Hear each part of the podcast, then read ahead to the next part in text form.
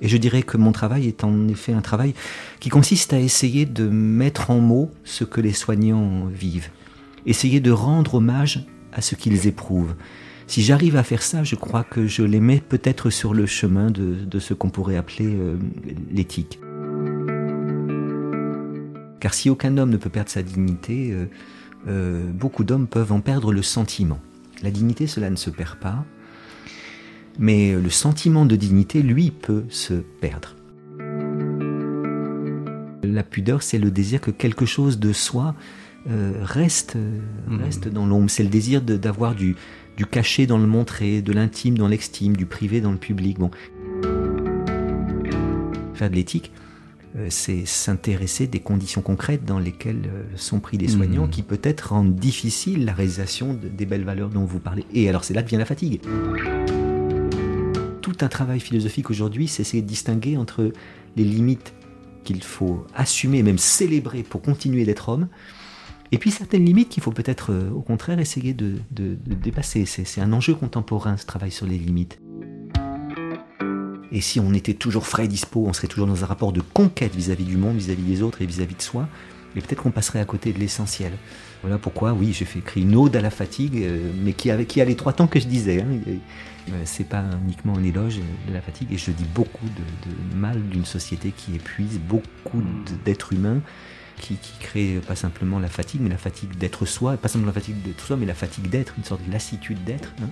Vivre l'existence comme un fardeau, c'est ce que beaucoup de nos contemporains connaissent. Et ça, c'est épuisant. Euh, de cette fatigue-là, je ne fais pas l'éloge.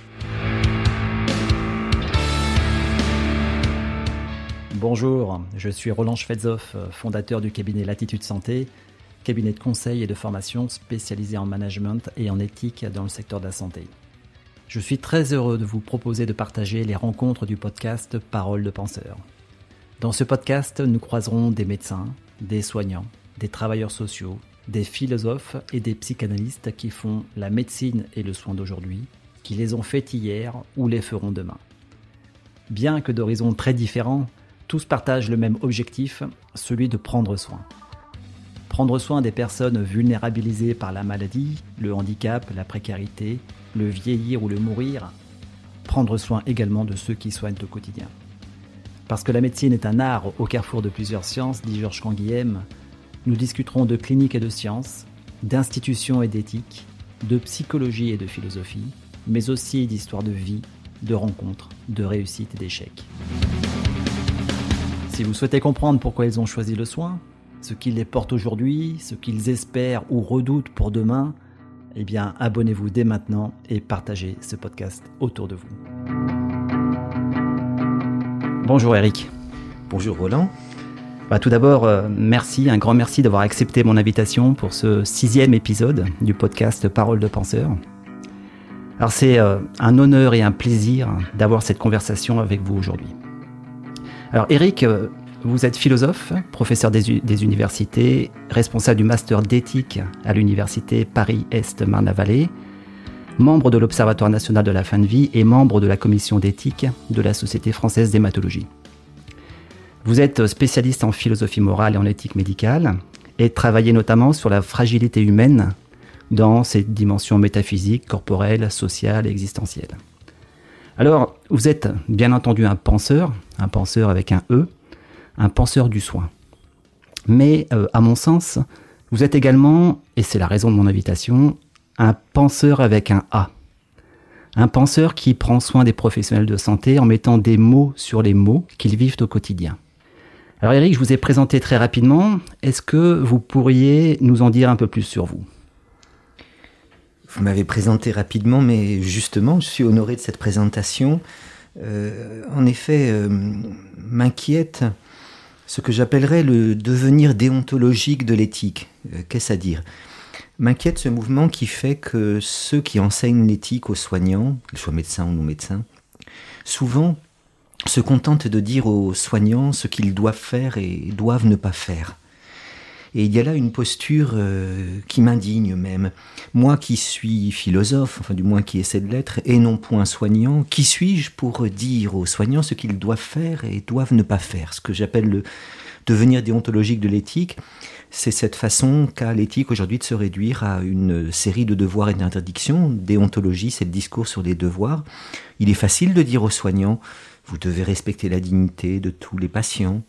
Il est facile de dire aux soignants, vous devez ajouter à ce respect euh, quelque chose de plus chaleureux comme la sollicitude, l'empathie. Mmh.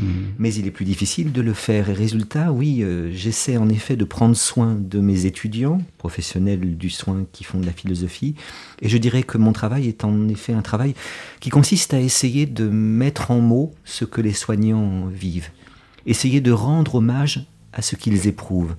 Si j'arrive à faire ça, je crois que je les mets peut-être sur le chemin de, ce qu'on pourrait appeler euh, l'éthique. Pour le reste, euh, euh bah, une autre passion euh, qui est la musique. J'ai mhm. longtemps hésité entre la philosophie et la musique. et la musique occupe beaucoup de place dans, dans, ma vie. Dans mon bureau, il y a autant de disques que de livres.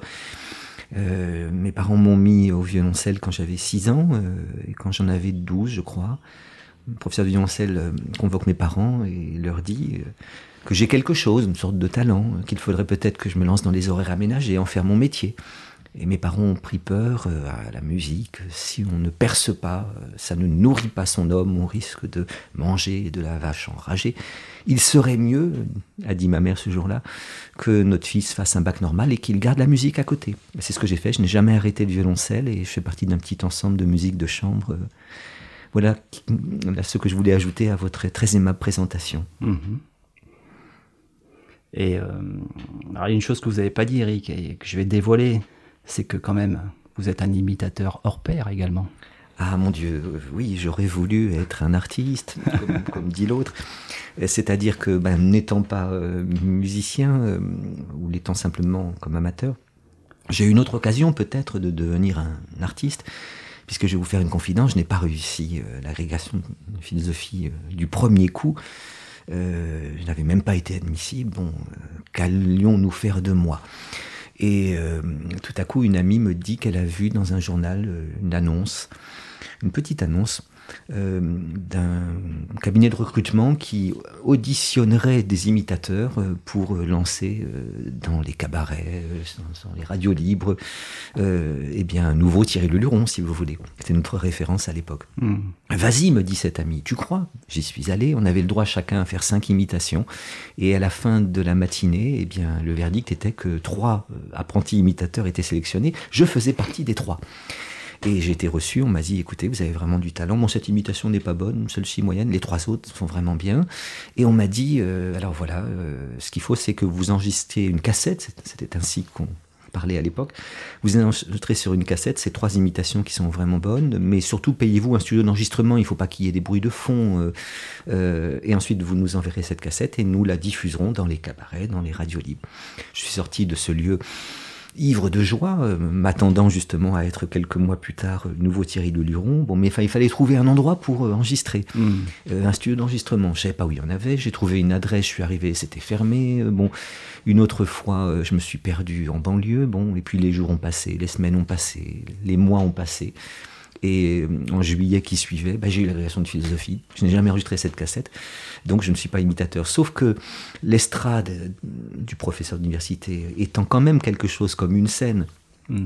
Sauf que les, conférences, les colloques étant un peu l'occasion euh, de cabotiner, il est vrai qu'il m'arrive en effet, euh, dans les cours comme dans les conférences, de prendre d'autres voix que, que, que, la mienne. Et euh, figurez-vous que j'ai rencontré récemment chez, des amis proches euh, le comédien José Garcia. Mhm. Et José, qui s'intéresse énormément à la philo, bon, est devenu un très bon commun, et, un très bon copain, pardon. Et il m'a dit il faut qu'on fasse quelque chose sur scène un jour. Donc euh, je ne euh, je ne je n'exclus pas la possibilité un jour que de, de, de, de monter sur cette scène où j'aurais tant voulu monter. Alors, qu'est-ce qui vous a donné envie de faire de la philosophie? Et plus particulièrement de vous intéresser aux questions du soin? Je prends vos deux questions dans, dans l'ordre. Euh, ce qui m'a donné envie de faire de la philosophie, euh, euh, c'est, je crois, le fait que l'interrogation sur le monde, la capacité d'étonnement que tout être humain a quand il est enfant, eh bien, je l'ai, je l'ai gardé. on peut dire qu'un philosophe, c'est un enfant attardé, c'est-à-dire quelqu'un qui continue de demander pourquoi alors qu'il a passé l'âge des pourquoi. Quelqu'un qui continue à s'étonner euh, alors qu'il a passé l'âge de l'étonnement. Un philosophe, c'est quelqu'un qui s'étonne de ce qui n'est pas étonnant. Parce que s'étonner d'une chose étonnante, ça fait pas de quelqu'un un philosophe. Mais s'étonner qu'on soit dans un espace à trois dimensions et non pas à douze, que on ne puisse pas revenir dans le passé, euh, qu'on dise que ceci c'est un rossignol et non pas un artigal. Eh bien, c'est ça être, être philosophe. Et donc, euh, même l'adolescence n'avait pas tari cette, cette passion euh, de l'interrogation, cette capacité d'étonnement. Aristote dit l'alpha de la philosophie. Hein, au début de la métaphysique, Aristote dit qu'on entre en philosophie à partir du tomatzein, à partir de mmh. l'étonnement. Et alors, euh, bon, au lycée, euh, la crise d'adolescence, c'est pas une chose si facile à faire. Je redouble ma première. Euh, mes parents, là encore, sont très atterrés. Que va-t-on faire de lui? Et je rencontre un professeur d'allemand, Monsieur Macarez, qui, je dirais, m'a sauvé en un sens. Je, ne voulais plus être le, très bon petit élève que j'étais quand j'étais au collège. J'avais un moment presque deux ans d'avance. Bon, je voulais, je voulais devenir un garçon, un homme. Et pour cela, je me dis qu'il faut que je travaille moins bien. Enfin, je n'étais peut-être pas conscient. Hmm. Et je redouble cette première. Je, vraiment, je cherche mon chemin. Et je rencontre ce prof, alors prof d'allemand, mais passionné par la philosophie. Et, un jour, il vient vers moi et dit euh, C'est de la philosophie qu'il faut que tu fasses, euh, vous croyez? Mais oui, c'est ça qu'il faut que tu fasses un jour. Bon, j'arrive en terminale. Euh, bon, je dirais que la prof de philo que j'ai eu en terminale ne m'a pas dégoûté de la philosophie. C'est déjà pas mal. Euh, mais je pense qu'elle ne m'en aurait pas donné le goût si je ne l'avais déjà, déjà eu. Bon, je l'aimais bien parce qu'elle me mettait de bonnes notes. Bon. Euh, mais c'est vraiment euh, la rencontre de Monsieur Macarès qui m'a mis sur ce chemin. Et puis ensuite, il y a eu un professeur d'Hippocagne un professeur de Cagne, dont je parlerai peut-être tout à l'heure, qui ont joué un très très grand rôle. Donc, mmh à la fois une capacité d'étonnement et à la fois des rencontres qui m'orientent vers euh, la discipline censée euh, les prendre en charge, ces capacités d'étonnement. Euh, pour le soin, ah, alors pour le soin, là je dirais que c'est l'occasion qui a fait le larron. C'est-à-dire que le prof de philosophie que j'ai eu en Cagne, alors c'est l'occasion d'en parler, Dominique Folched, j'ai eu Dominique Folched euh, en, professeur de, de, Cannes, au lycée Janson de Sailly, et je l'ai tout de suite élu comme, comme mon maître. Enfin, ça a été quelque chose de, de, prodigieux. Euh, euh, je pense que les maîtres magistri nous font grandir. Méfions-nous des maîtres domini. Hein. Hmm. Il y a deux mots pour dire maître en latin, dominus, mais le dominus a un servus, c'est-à-dire un esclave. Le magister a un discipulus, c'est-à-dire un disciple.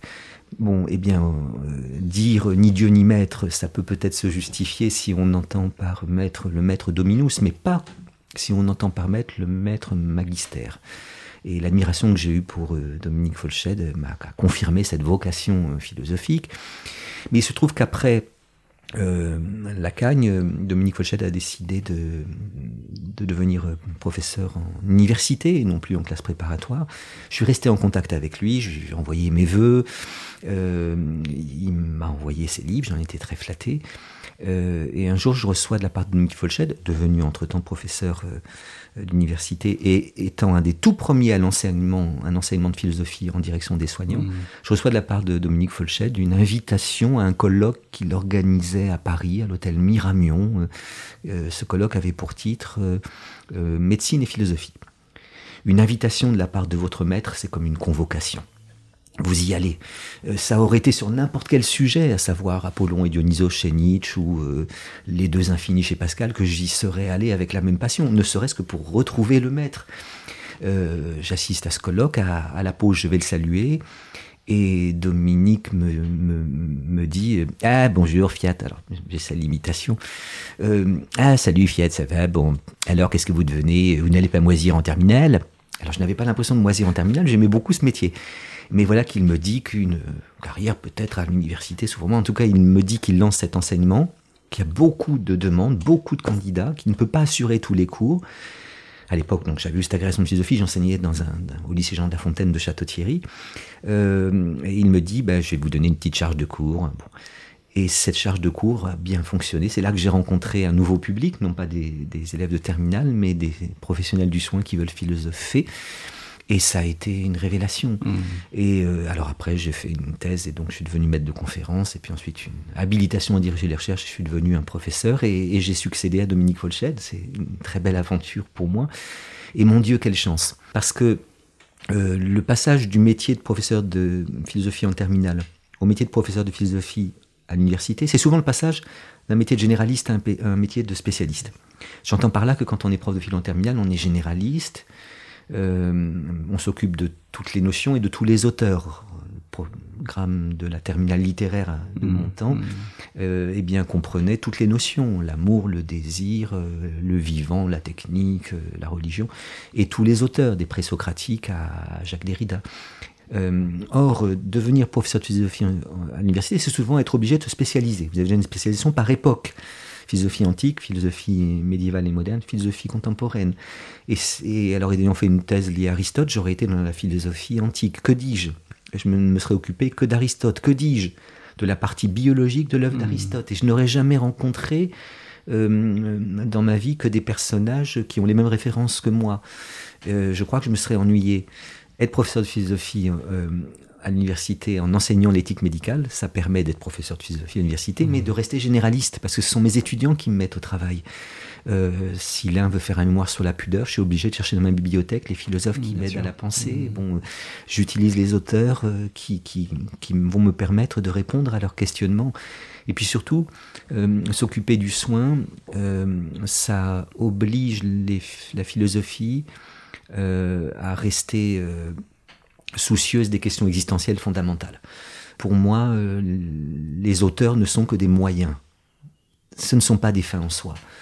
Euh, et je vois parfois euh, à l'université des collègues qui finissent par ne plus être vraiment capables de parler de la mort, du désir, de l'amour, euh, de la liberté. Ils vont vous parler de la lecture qu'un tel fait d'un tel, ayant lu un tel. Bon, alors voilà, j'ai lu récemment des, des, des dossiers de candidature et ça m'inquiétait, ces jeunes philosophes qui ne parlent pas directement des questions existentielles, mais qui parlent de la lecture euh, par euh, des Ricoeur de cette œuvre de Derrida, qui parle de cette œuvre euh, de Heidegger, qui parle de Kant, donc l'homme qu'a vu l'homme qu'a vu l'homme. Mm. Et euh, voilà pourquoi c'est un hasard, c'est une occasion, c'est le fait que mon maître s'est occupé de, la philosophie du soin et non pas d'autre chose qui m'a amené à m'en occuper, mais je bénis ce hasard. Euh, euh, c'est Jean Guiton qui dit l'amour est un hasard auquel le cœur a cru. Eh bien, c'était un hasard, mais mon cœur y a cru. Et voilà pourquoi je suis investi euh, dans cette profession un peu étrange, professeur de philosophie pour les soignants, avec une immense joie.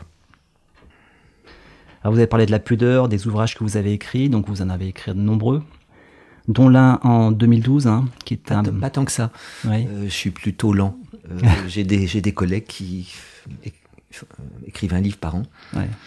Euh, moi, je suis plutôt lent, parce que d'abord, aimant la belle langue, j'essaie de faire en sorte que ce que j'écris soit à la fois beau littérairement et j'espère un peu clair philosophiquement. Mhm. Ça prend du temps d'être beau et d'être clair. Je dis pas que j'y arrive, mais en tout cas, c'est mon objectif. Et d'autre part, euh, je ne veux pas arrêter de vivre pour écrire des livres de philosophie. Donc, euh, justement, les répétitions de musique avec les amis, euh, les promenades, la dégustation des grands vins, euh, les, les- les dîners, Mm. euh, je ne sacrifierai pas ça à, une am- à l'ambition de faire une œuvre. Donc, euh, je n'écris à mon, à mon rythme, mais pas tant de livres que ça. Comparativement aux, aux philosophes euh, Mm. de mon âge, j'écris pas tellement de livres. En tout cas, un qui est beau et clair en même temps, en Vous êtes 2012, hein, qui est Petit traité de dignité, avec le sous-titre Misère et grandeur des hommes aux éditions Larousse. Un autre en 2016 avec Adèle Van Rett, et intitulé justement sur la pudeur, aux éditions Plomb. Et le dernier en 2018, qui est une ode à la fatigue, aux éditions de l'Observatoire.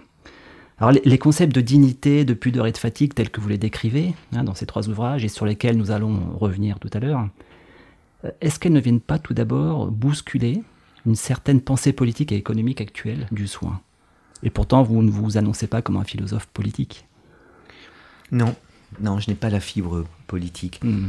Euh, mais je pense que hum, si on définit la politique euh, comme le fait Hannah Arendt, euh, et si donc on dit à sa suite que la, phil- la- la philosophie politique, c'est euh, le soin du monde, Arendt dit quelque part que s'occuper de politique, c'est sich sorgen für der Welt. Nos auditeurs germanistes auront compris, mais je dois expliquer cette formule pour celles et ceux qui ne le sont pas. Sich sorgen für der Welt, ça veut dire euh, se, prendre soin du monde, se soucier du monde. Euh, sich sorgen für, en allemand, euh, c'est une expression, un verbe qui vient du substantif Sorge, S-O-R-G-E, et dit Sorge, en allemand, ça veut dire à la fois le souci et le soin. Hmm. Eh bien, euh, s'occuper de politique, c'est prendre soin du monde, se soucier du monde, faire en sorte, au fond, que le monde qu'on laissera euh, euh, à nos enfants après que nous l'aurons quitté soit un peu plus habitable que, que quand, nous y sommes venus. Et donc il y a plusieurs manières de faire de la philosophie politique. Je n'en fais pas directement parce que hum, pudeur, dignité, fatigue, c'est pas des concepts de philosophie politique. Mais je crois en même temps qu'il hum, y a quand même là un souci, et peut-être euh, l'espérance d'un soin, il y a un souci du monde dans lequel, dans lequel on vit. Et en effet, je pense que hum, tous les hommes sont euh, égaux en dignité. Mais euh, philosopher sur la dignité, ça, ça, ça, oblige à essayer de le démontrer, à essayer d'en trouver les fondements, parce que beaucoup de nos contemporains vont dans le monde disant le matin euh, que tous les hommes sont libres et égaux en mm. droit et dignité, et cependant peuvent euh, le soir dire d'un vieillard incontinent qu'il a perdu sa dignité et éventuellement que l'euthanasie serait une hmm. chose bienvenue pour lui. Et je vois une contradiction entre ce qui est dit le matin et ce qui est dit le soir, parce que si on dit le matin qu'il y a une dignité intrinsèque à la personne humaine, alors on suppose que cette dignité ne peut pas se perdre. Et si on dit le soir que l'incontinence est une perte de dignité, eh bien hmm. on, affirme hautement qu'elle s'est perdue. Donc en effet, euh, une certaine pensée euh, politique et économique euh, disiez-vous Peut-être une, pensée politique influencée par l'économie, une pensée politique euh, qui trouverait ses, valeurs et ses déterminations dans euh, une certaine économie néolibérale, par exemple. En effet, vient heurter la conception de la dignité qui est la mienne, bon, savoir celle héritée du christianisme ou du kantisme, pour le dire vite, qui pose que la dignité, ça ne peut pas se faire. la pudeur, oui, travailler la pudeur dans un monde euh, où elle est peut-être une, vertu, une émotion euh, qui a moins facilement droit de citer. Euh, oui, c'est peut-être une façon de, bousculer une certaine pensée contemporaine. Et puis écrire une ode à la fatigue, dans un monde où on voudrait que les hommes fussent infatigables, mmh. dans, un, dans, une société de la performance euh, où on dirait qu'il ne faut jamais euh, être fatigué, euh, vieux, malade. Bon, oui, oui, il y a peut-être dans l'élection de ces trois, ces trois notions quelque chose qui vient un peu bousculer hmm. une certaine, une certaine doxa. Bon, en, même temps, hmm. en même temps, je ne me sens pas seul. Hein. Je ne suis pas seul à, à penser que toute fatigue n'est pas mauvaise. Je ne suis pas seul à penser que la pudeur n'est pas une vertu ringarde, mais qu'elle peut être quelque chose de, charmant. Mm. Je ne suis pas seul à, affirmer que, que, la dignité euh, euh, ne se perd pas c'est une certaine pensée politique influencée par une mmh. certaine conception de l'économie, oui, que, avec laquelle je, je, heurte un peu en conflit, mais, mais pas avec toutes, tous les penseurs politiques d'aujourd'hui. Euh, j'évoquais euh, certains collègues, ma collègue Corinne Pelluchon, euh, qui sommes les deux professeurs de, ce département, Marne-la-Vallée, bon, qui elle écrit un livre tous les ans, eh bien, a écrit des livres sur la vulnérabilité, des livres sur la considération dont je me sens proche. Mmh. Alors, on va aborder les concepts un par un. Donc, si vous le voulez. Commençons sur le concept de dignité tout d'abord. Sur cette dignité, on, a vu apparaître le mois dernier, au mois de mai, une proposition de loi qui vise à affirmer le libre choix, et je dis bien le libre choix, de la fin de vie. Et cette proposition de loi a été soumise à l'Assemblée nationale. Dans l'article 1, unique l'article voté par les députés, il est dit que toute personne majeure est capable, ayant une souffrance physique ou psychique, qu'elle juge insupportable ou la plaçant dans un état de forte dépendance qu'elle estime incompatible avec sa dignité, on en revient au concept de dignité, eh bien ces personnes peuvent demander à bénéficier d'une aide active à mourir. Alors ma question elle est la suivante. Est-ce qu'être placé en forte dépendance, comme le dit le projet de loi, c'est-à-dire de demander de l'aide hein, pour des soins ou pour une toilette qu'on ne serait pas à même de réaliser soi-même, est-ce que ça nous rendrait indignes aujourd'hui? Non, euh, il me semble que être attaché au meilleur euh, de l'héritage euh, chrétien d'une part et qu'ancien d'autre part, comme je disais plus haut, mm. me pousse à répondre non à votre question.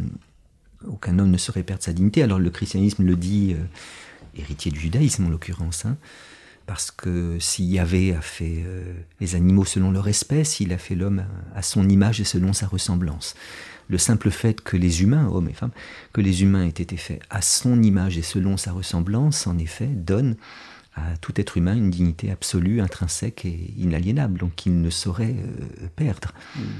Euh, quant au kantisme, euh, il affirme que ce qui donne à tout être humain une dignité absolue, intrinsèque et inaliénable, c'est pas euh, le fait qu'il ait été fait à l'hypothétique image d'un hypothétique Dieu, euh, bon, mais c'est le fait qu'il soit habité par la loi morale. avant de mourir, Kant avait demandé à ce que fût inscrite sur sa tombe cette célébrissime formule de la critique de la raison pratique deux choses me remplissent d'émerveillement le ciel étoilé au-dessus de nous et la loi morale en nous. Et en effet, je postule à la suite de Kant que la loi morale habite tout homme, qu'il soit camerounais ou japonais, euh, qu'il soit du XIIe siècle ou du XXIe siècle, qu'il soit plutôt généreux, plutôt avare, plutôt gentil ou plutôt méchant, euh, qu'il essaie de lui obéir à cette euh, loi morale, ou au contraire qu'il s'en fiche comme de l'an 40. Tout être humain est habité par une loi morale qui fait que, comme le dit Kant, les hommes ne sont certes pas des saints, mais l'humanité est sainte en eux. Alors, euh, essayant de recueillir, je crois, le meilleur de l'influence chrétienne d'une part qu'ancienne d'autre part, euh, je ne saurais considérer qu'un homme puisse perdre sa dignité. Cependant, ma réponse a quelque chose de trop rapide à hmm. votre question, car si aucun homme ne peut perdre sa dignité, euh, beaucoup d'hommes peuvent en perdre le sentiment. La dignité, cela ne se perd pas, mais le sentiment de dignité, lui, peut se perdre. Et en l'occurrence, je pourrais très bien comprendre et devrais même essayer euh, d'accueillir, d'écouter comme je le peux, euh, la parole d'un être humain, peut-être très proche, qui, parce que justement il a besoin de l'aide pour les soins ou une toilette, euh, me dit qu'il a perdu sa dignité. Alors je dirais non. il, est, il, est, nécessaire peut-être de dire à cet être humain non, tu n'as pas perdu ta dignité car il y a quelque chose en toi. bon qui est peut-être euh, ta ressemblance d'avec Dieu ou la présence en toi d'une transcendance, d'une loi morale, qui fait que tu, ne peux pas dire ça. Mais en même temps, euh, il est nécessaire de lui dire ça, mais très insuffisant. Et en effet, on peut perdre le sentiment de sa, de sa dignité. Et, là, il y a un chemin à faire avec celui qui pense en avoir perdu le sentiment pour qu'il essaie de, de, le retrouver. Hein. Mmh. J'aime citer ce, passage extraordinaire euh, de La Belle et la Bête, le film de Cocteau où l'on voit euh, un homme, en fait, victime d'un étrange ensorcellement, puisqu'il ne peut présenter à la femme qu'il aime que les traits hideux d'une bête. Et vous vous souvenez de, toutes les stratégies qu'invente euh, la bête pour essayer de cacher sa bestialité. Euh, habits somptueux, couronne, parfum, bijoux, manière élégantissime. Hein. La belle, avez-vous froid? La belle, avez-vous faim? Mais il y a trois moments où la bête ne peut pas cacher sa bestialité euh, dans le film de Cocteau. Premier moment, c'est le moment où la belle surprend la bête en train de laper. Et en effet, une bête, ça sait pas boire, ça mmh. lape. Bon, ben, il y a des personnes en fin de vie avec Alzheimer qui savent plus boire. Et là, la bête étant vue par la belle dans cet état, a honte de sa, de sa bestialité. Deuxième moment où la bête ne peut pas cacher sa bestialité, c'est un moment où la belle regarde le parc du château, on y voit une biche délicieuse qui va de ci, de là, pareil, il y a la feuille morte, comme dirait Verlaine, et la bête ne sait pas que la belle regarde. Et la bête, à ce moment-là, en qui se réveille l'instinct de prédateur, la bête bondit sur la biche, la déchire, la déchire à coups de pattes et de griffes, il y a du sang partout. Et quand la belle voit la bête faire cela, la belle est effrayée, et la bête, vue par la belle ainsi, il a encore un honte de sa bestialité. Et le troisième moment prodigieux, c'est le moment euh, où la belle est dans ses appartements, elle entend du bruit, elle ouvre sa porte et elle voit la bête en train de se déchirer les flancs. Et elle euh, lui dit pardon. De quoi me demandez-vous pardon? D'être une bête. Lorsque j'ai fait un, stage euh, en soins palliatifs chez mon camarade Jean-Marie Gomas, j'ai entendu une vieille dame dire pratiquement la même chose à l'aide-soignante qui venait de la rechanger. Vous voyez ce que je veux dire? Mmh. Oh, regardez, je, fais comme une bête, je fais sous moi, je n'ai vraiment plus rien, je suis plus bonne à rien, j'ai plus de dignité. et à ce moment-là, la belle regarde la bête dans les yeux, ce que la bête lui avait demandé de ne pas faire. Ne me regardez pas ainsi, je ne puis supporter votre regard, votre regard me brûle, fermez votre porte, fermez votre porte. La musique de Georges Auric passe, film est vraiment un chef-d'œuvre. Et par la grâce des trucages, euh, on voit de la fumée qui sort du, corps de la bête. Eh bien oui, il y a des regards qui font fondre le sentiment de dignité comme neige au soleil. Euh, alors la belle à la fin du film aura un autre regard sur la bête et regard de respect ou d'amour, je ne sais pas, on en parlera mm. peut-être plus tard, mais il y a un petit miracle qui se produit. Euh, les défroques de la bête tombent et en ressort Jean Marais habillé en beau prince. Quel bel homme Eh bien, je dirais que ce que le regard de la belle a fait à la bête, le regard de chacun de nous peut le faire un peu à celui qui justement euh, doute de sa dignité en ayant perdu le, le, sentiment. Alors à propos de, la loi, dont, du projet de loi là, dont, vous venez de, parler, l'antipathie spontanée qu'il m'inspire, euh, eh bien je dois m'efforcer de manière tenace à la tenir en respect, Mm. Euh, parce qu'il n'est pas impossible que les, rédacteurs de, ce projet de loi soient attentifs à tous ces êtres humains qui, parce qu'ils ont besoin de l'aide pour les soins et la toilette, ont perdu le sentiment de leur euh, dignité. Peut-être qu'il y a une mauvaise réponse à une bonne question. Euh, mais en tout cas, il y a une bonne question, parce que je le redis, l'affirmation sur laquelle tous les hommes sont dignes et ne sauraient perdre leur dignité est une affirmation nécessaire, mais absolument pas suffisante quand on s'occupe de la, de la fin de vie.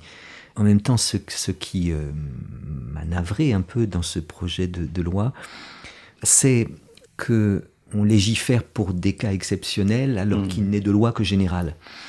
Euh, la demande d'une aide active à mourir, euh, la demande de l'euthanasie, est une demande en effet très courante chez nos contemporains qui sont loin de la mort et de la leur et de celle de leurs proches. C'est une demande, mais c'est pas forcément un désir. Ah ben bien sûr, bien hmm. sûr. Euh, en revanche, quand on est tout proche de la mort, soit ou, quelqu'un de très proche, eh bien la, la, la demande de mort est quelque chose de très rare.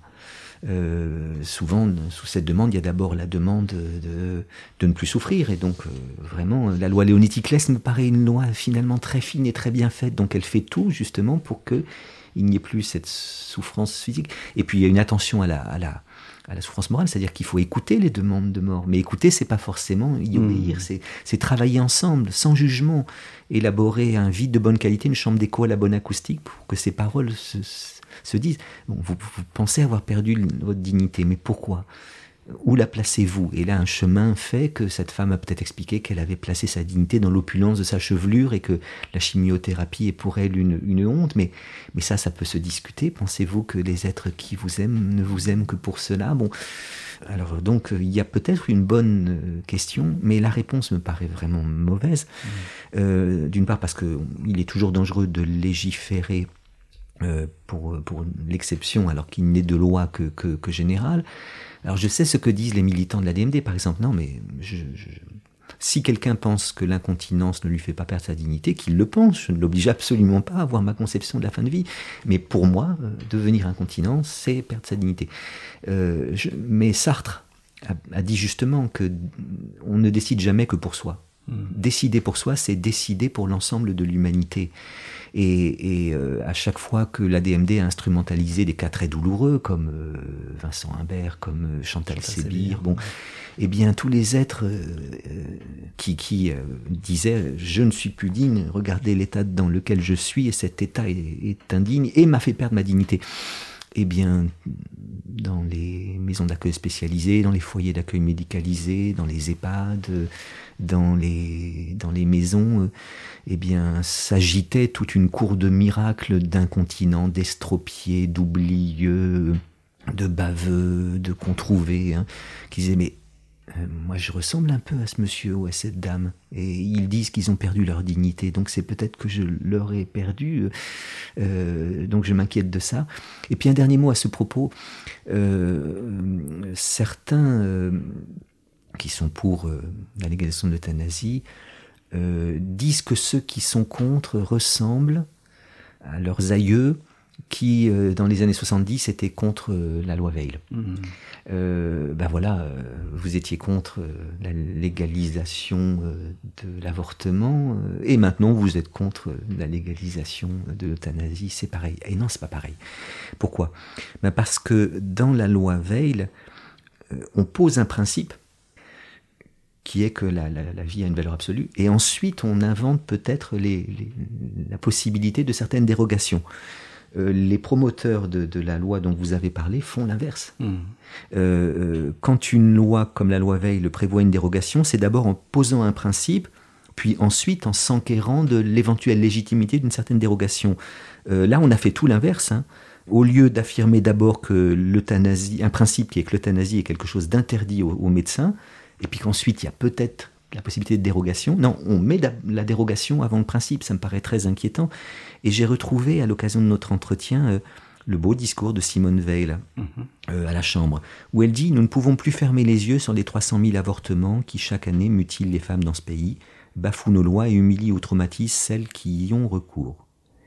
Et voilà ce qui est capital. Je le dis avec toute ma conviction. L'avortement doit rester l'exception, l'ultime recours pour des situations sans issue. Mais comment le tolérer sans qu'il perde ce caractère d'exception, sans que la société paraisse l'encourager? Je voudrais tout d'abord vous faire partager une conviction de femme. Je m'excuse de le faire devant cette assemblée presque exclusivement composée d'hommes. Aucune femme ne recourt de gaieté, de cœur à l'avortement. Il suffit d'écouter les femmes. On pourrait reprendre ce texte et j'aurais aimé que les promoteurs de cette nouvelle loi euh, disent euh, l'euthanasie euh, doit rester une exception, l'ultime recours pour des situations sans issue.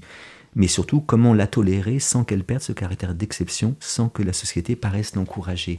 Et j'ai l'impression qu'il y a un certain mouvement qui, justement, le fait d'avoir présenté Anne Baird pour, comme une héroïne, comme un modèle, est un encouragement à, l'euthanasie, qui en effet euh, fait que euh, cette euh, pensée politique dont vous parliez plus haut, encouragée par une certaine économie néolibérale qui, qui au fond, euh, juge du degré de dignité d'un être humain au degré de ses performances. hein. Cette économie néolibérale, en effet, a tendance à penser. Ouais, hein, ce, ouais. ce qui, on évalue la dignité d'un être au degré de ses Mmh. performances, et donc la perte des performances serait une perte de dignité. Eh bien, inspire ces projets de loi. euh, bon, maintenant, je répète, comme disait Montaigne, quand quelqu'un me donne une idée qui me contrarie, euh, je devrais l'accueillir avec les mains et non pas avec les griffes. C'est-à-dire essayer de, de, de, s'emparer de la part de vérité qui est à l'origine de ce que dit même celui dont on ne partage pas l'idée.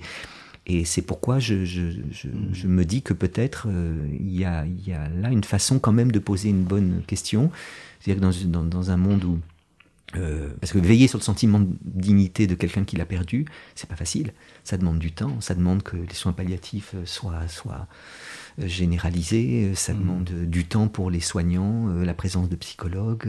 bon, et nous n'avons pas beaucoup de temps à l'hôpital en ce moment. Bon, ben voilà ce que, ce que m'inspire ce mouvement. Et, et justement, à propos de soignants, est-ce qu'il n'y aurait pas un paradoxe ici qui est justement de demander aux professionnels de santé de tout faire pour préserver la vie en cette période Covid Hein, On doit sauver des vies, coûte que coûte, hein, nous a dit notre président, qu'on soit en réanimation ou en EHPAD. Et en même temps, demander aux professionnels d'aider activement à mourir des patients au nom du libre choix. Mais bien sûr, c'est plus qu'un paradoxe. euh, euh, je ne dirais pas, comme certains de mes collègues, euh, que c'est un scandale.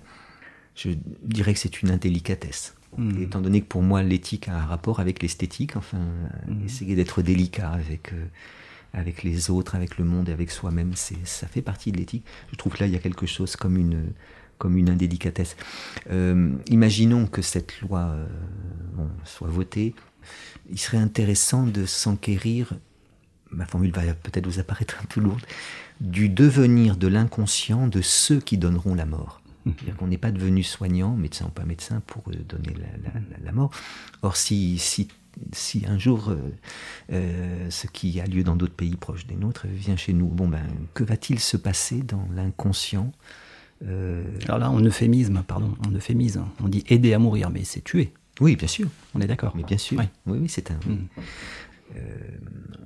Et donc peut-être que des, des fantômes viendront hanter euh, euh, ceux qui celles et ceux qui, qui transgressent l'interdit fondamental de tuer. C'est ça, exactement. Mmh, mmh. exactement. D'accord. Comment faire pour, pour que la transgression reste une transgression? Enfin, euh, c'est Kant qui, qui, a montré que, que, le mal venait de l'exception. Il le montre dans ses textes sur le mensonge. Nous, nous sommes sans doute tous d'accord, hein, nous accordons tous pour dire que c'est pas beau de mentir, que c'est pas bien de mentir. Et cependant, nous mentons tous. Pardonnez-moi, Roland, et que nos auditrices et nos auditeurs me pardonnent, voilà que je viens tous et toutes de vous enrôler dans la communauté des menteurs et des menteuses, Mmh. alors que peut-être on a une auditrice qui va dire Ah non, moi, monsieur, je ne mens jamais. À mon avis, si, si l'un ou l'une d'entre nous disait Je ne mens jamais, il ferait immédiatement la preuve du contraire, car c'est mentir que de dire qu'on ne ment jamais. Nous mentons tous et toutes, alors plus ou moins souvent. Mais ce qui est intéressant, c'est qu'au moment même où nous mentons, nous restons attachés à la règle selon laquelle c'est pas beau de mentir, c'est pas bien de mentir. Raison pour laquelle je dirais que à chaque fois que nous mentons, c'est juste pour une fois et pour la dernière fois. hein. Nous mentons toujours à titre exceptionnel. Mais alors justement, quand tu as raison de dire que le mal, MAL, vient de l'exception, car euh, si euh, en grammaire ou si en chimie, l'exception confirme la règle, en revanche, en éthique, l'exception l'infirme. C'est-à-dire que ce qui est dur, c'est la première exception, mais ensuite une habitude de- se vient, euh, euh, se prend, euh, euh, et finalement, bah, nous, nous- cessons de mentir. bon. et, et voilà pourquoi ce que nous montre la Belgique, par exemple, c'est que bon, ce qui aurait dû être euh, une dérogation à un principe euh, devient une sorte, risque de devenir une sorte de principe, et que ce qui aurait dû être une exception confirmant la règle, eh bien, tend un peu à l'infirmer. euh, euh, si maintenant il n'est plus nécessaire d'être en fin de vie pour avoir droit à la, à la mort, puisqu'il paraît qu'en Belgique, euh, certains certaines situations de handicap qui ne sont pas en fin de vie, Mhm. où certains grands déprimés pourraient Mhm. y avoir recours, eh bien on voit euh, que- qu'une certaine, je dirais pas qu'une c'est une dérive, mais c'est presque une logique. hein. Donner le droit à quelqu'un de faire une exception, euh, euh, c'est grave, c'est très grave. Alors je ne dis pas que ça ne, ça, ça ne doit pas être fait, mais l'avortement doit rester l'exception, l'ultime recours pour des situations sans issue. Peut-être que tout médecin à la fin de sa vie aura été dans trois cas, je ne sais, Mhm. euh, dans des situations où euh, l'euthanasie euh, apparaît comme la moins mauvaise solution. Et, et à ce moment-là, pourquoi pas, mais, mais il sait qu'il aura à en répondre euh, à sa conscience, peut-être à la loi, euh, pour que juste, justement il ne, ne soit pas oublié qu'il y a là la transgression d'un principe fondamental. Mhm. Moi, je n'aime pas dire, par exemple, je suis contre l'euthanasie. Euh, c'est facile de le dire euh, quand on est dans un salon, euh, quand on est euh, sur sa chaire de professeur d'université, quand Et on en bonne santé. Et quand on est en bonne santé, Mm. et quand on est en, euh, quand on est sur un plateau télévisé, bon, c'est facile de dire je suis pour ou je suis contre. Ouais. Euh, euh, or, justement, quand on est en mauvaise santé, quand on est proche de, de la mort, soit ou l'être qu'on aime, là, on se rend compte de la complexité de cette situation-là. Moi, je crois qu'il faut partir de l'ambivalence. C'est que ces questions, on les aborde sérieusement que si d'abord on considère l'ambivalence des trois cœurs qui se trouvent dans la chambre. Qu'est-ce à dire? C'est que dans la chambre de celui ou de celle qui va mourir, il y a trois cœurs ambivalents. Le cœur du mourant, qui oscille entre des moments où il n'en peut plus et, où il appelle la mort presque comme une libération, et puis des moments où il se dit bah oui, mais la vie ne vaut rien, mais rien ne vaut la vie. Oscillation aussi, euh, ambivalence ou oscillation dans le cœur euh, du proche. Et elle euh, accompagne son mari dans, dans cette tragédie qu'est la maladie d'Alzheimer depuis déjà des années. Euh, il n'en finit pas de mourir, elle est épuisée, elle n'en peut plus de temps en temps, euh, se fomente en elle le désir, mais que ça s'arrête, ça s'arrête, j'en peux plus, ça, ça serait un soulagement, je pourrais faire. Et tout d'un coup, une autre partie d'elle dit non, non, non, non, non, non, non, laissez-le-moi encore un peu, mon amoureux, comme chante Edith Piaf. Et je crois ambivalence, oscillation aussi dans le cœur des soignants qui de temps en temps n'en peuvent plus de ce patient qui, Mhm. dans, la chambre, a peut-être une odeur tellement nauséabonde, vous savez, c'est un cancer du larynx, pharynx. c'est- Et puis d'autres moments, ah non, non, non, non, je suis là pour l'accompagner jusqu'au bout. Donc considérons l'ambivalence, voire le clivage de ces trois cœurs, magnifiquement dit par l'un des plus grands philosophes de l'histoire de l'humanité, je veux dire Jean de La Fontaine. Il y a trois fables consacrées par La Fontaine à la mort. Et ce qui est marrant, c'est qu'elles aboutissent à des conclusions complètement opposées. Il y a une fable qui se termine par Je voudrais que l'on quitte la vie comme on quitte un banquet, que l'on fit son paquet, et que l'on dit merci.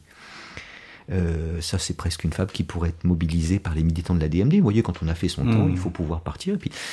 Mais au contraire, il y a deux autres fables, dont le, La mort et le bûcheron, qui, qui, qui disent tout le contraire. hein. Donc là, c'est plus par cœur, mais c'est un, bûcheron tout couvert de ramée, bon, qui, sous le poids du fagot. Enfin bon. Et donc le pauvre, euh, bon, a-t-il jamais eu bonheur sur, sur la machine ronde euh, euh, Sa femme, la corvée, lui font d'un malheureux la, peinture achevée. Donc il n'en peut plus de. Il appelle la mort. Elle vient sans tarder, lui demande euh, c'est pourquoi?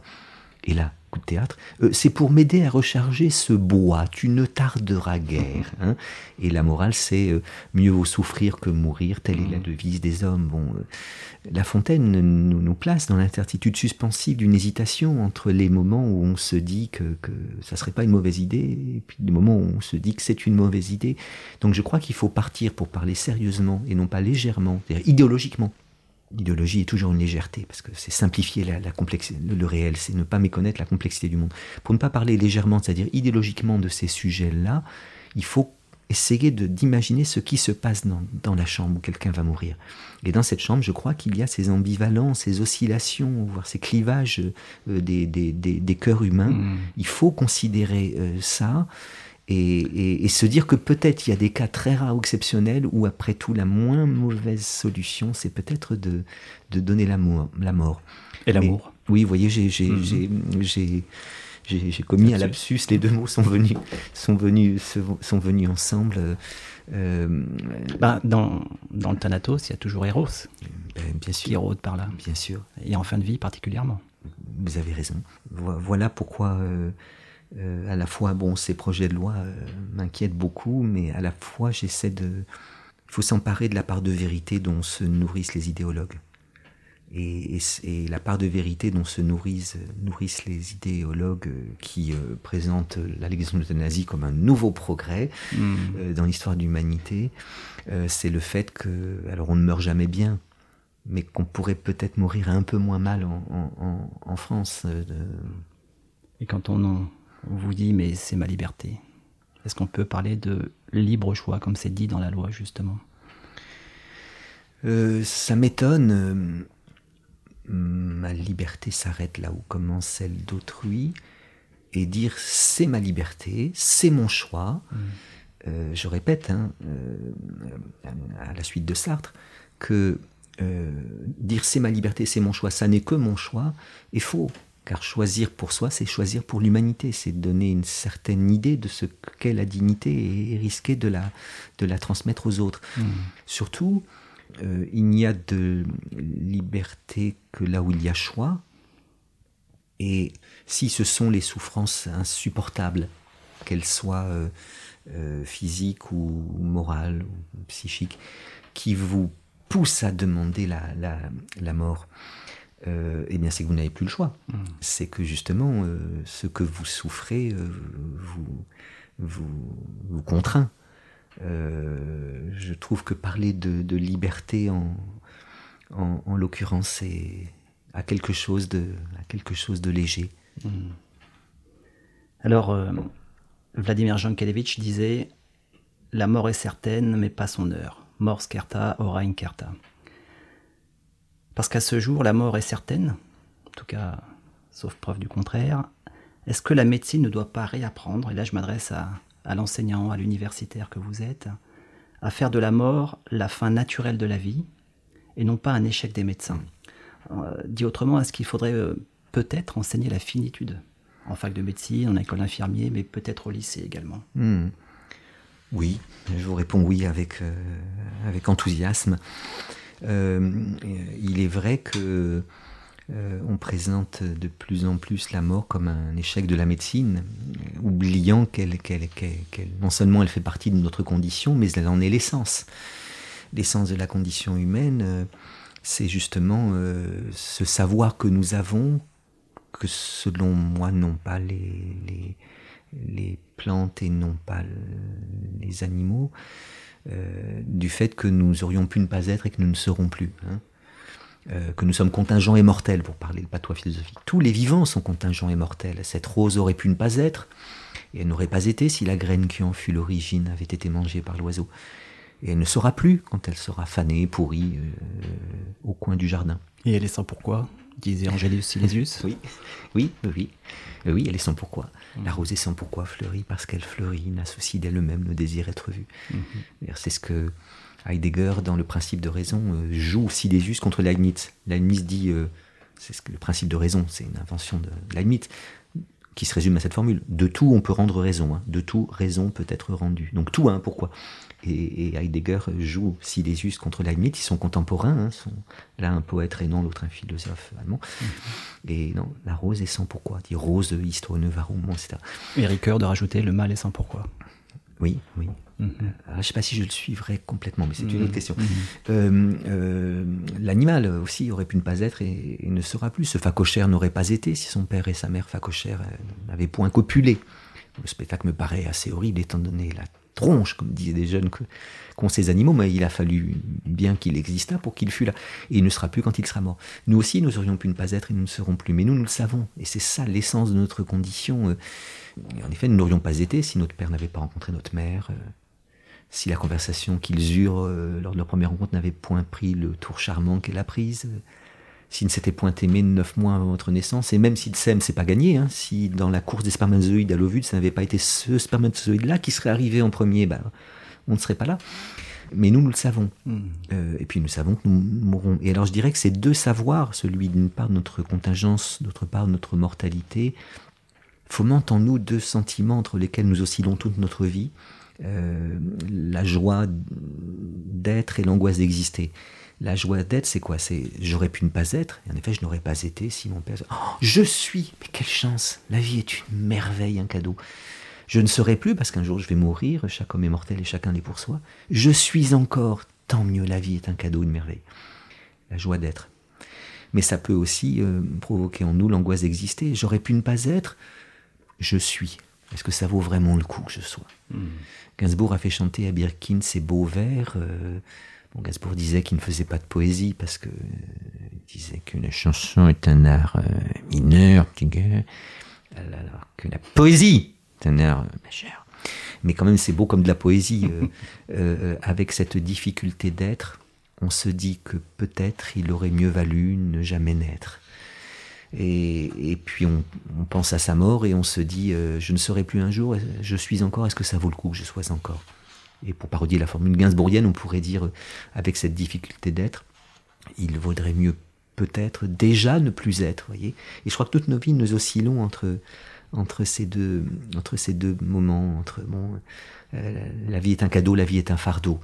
Euh, euh, mais pour revenir à votre à votre question, donc la, la finitude euh, qu'atteste le sentiment de notre contingence d'une part et celui de notre mortalité d'autre part. La finitude, c'est plus qu'une partie de la condition humaine, c'en est l'essence.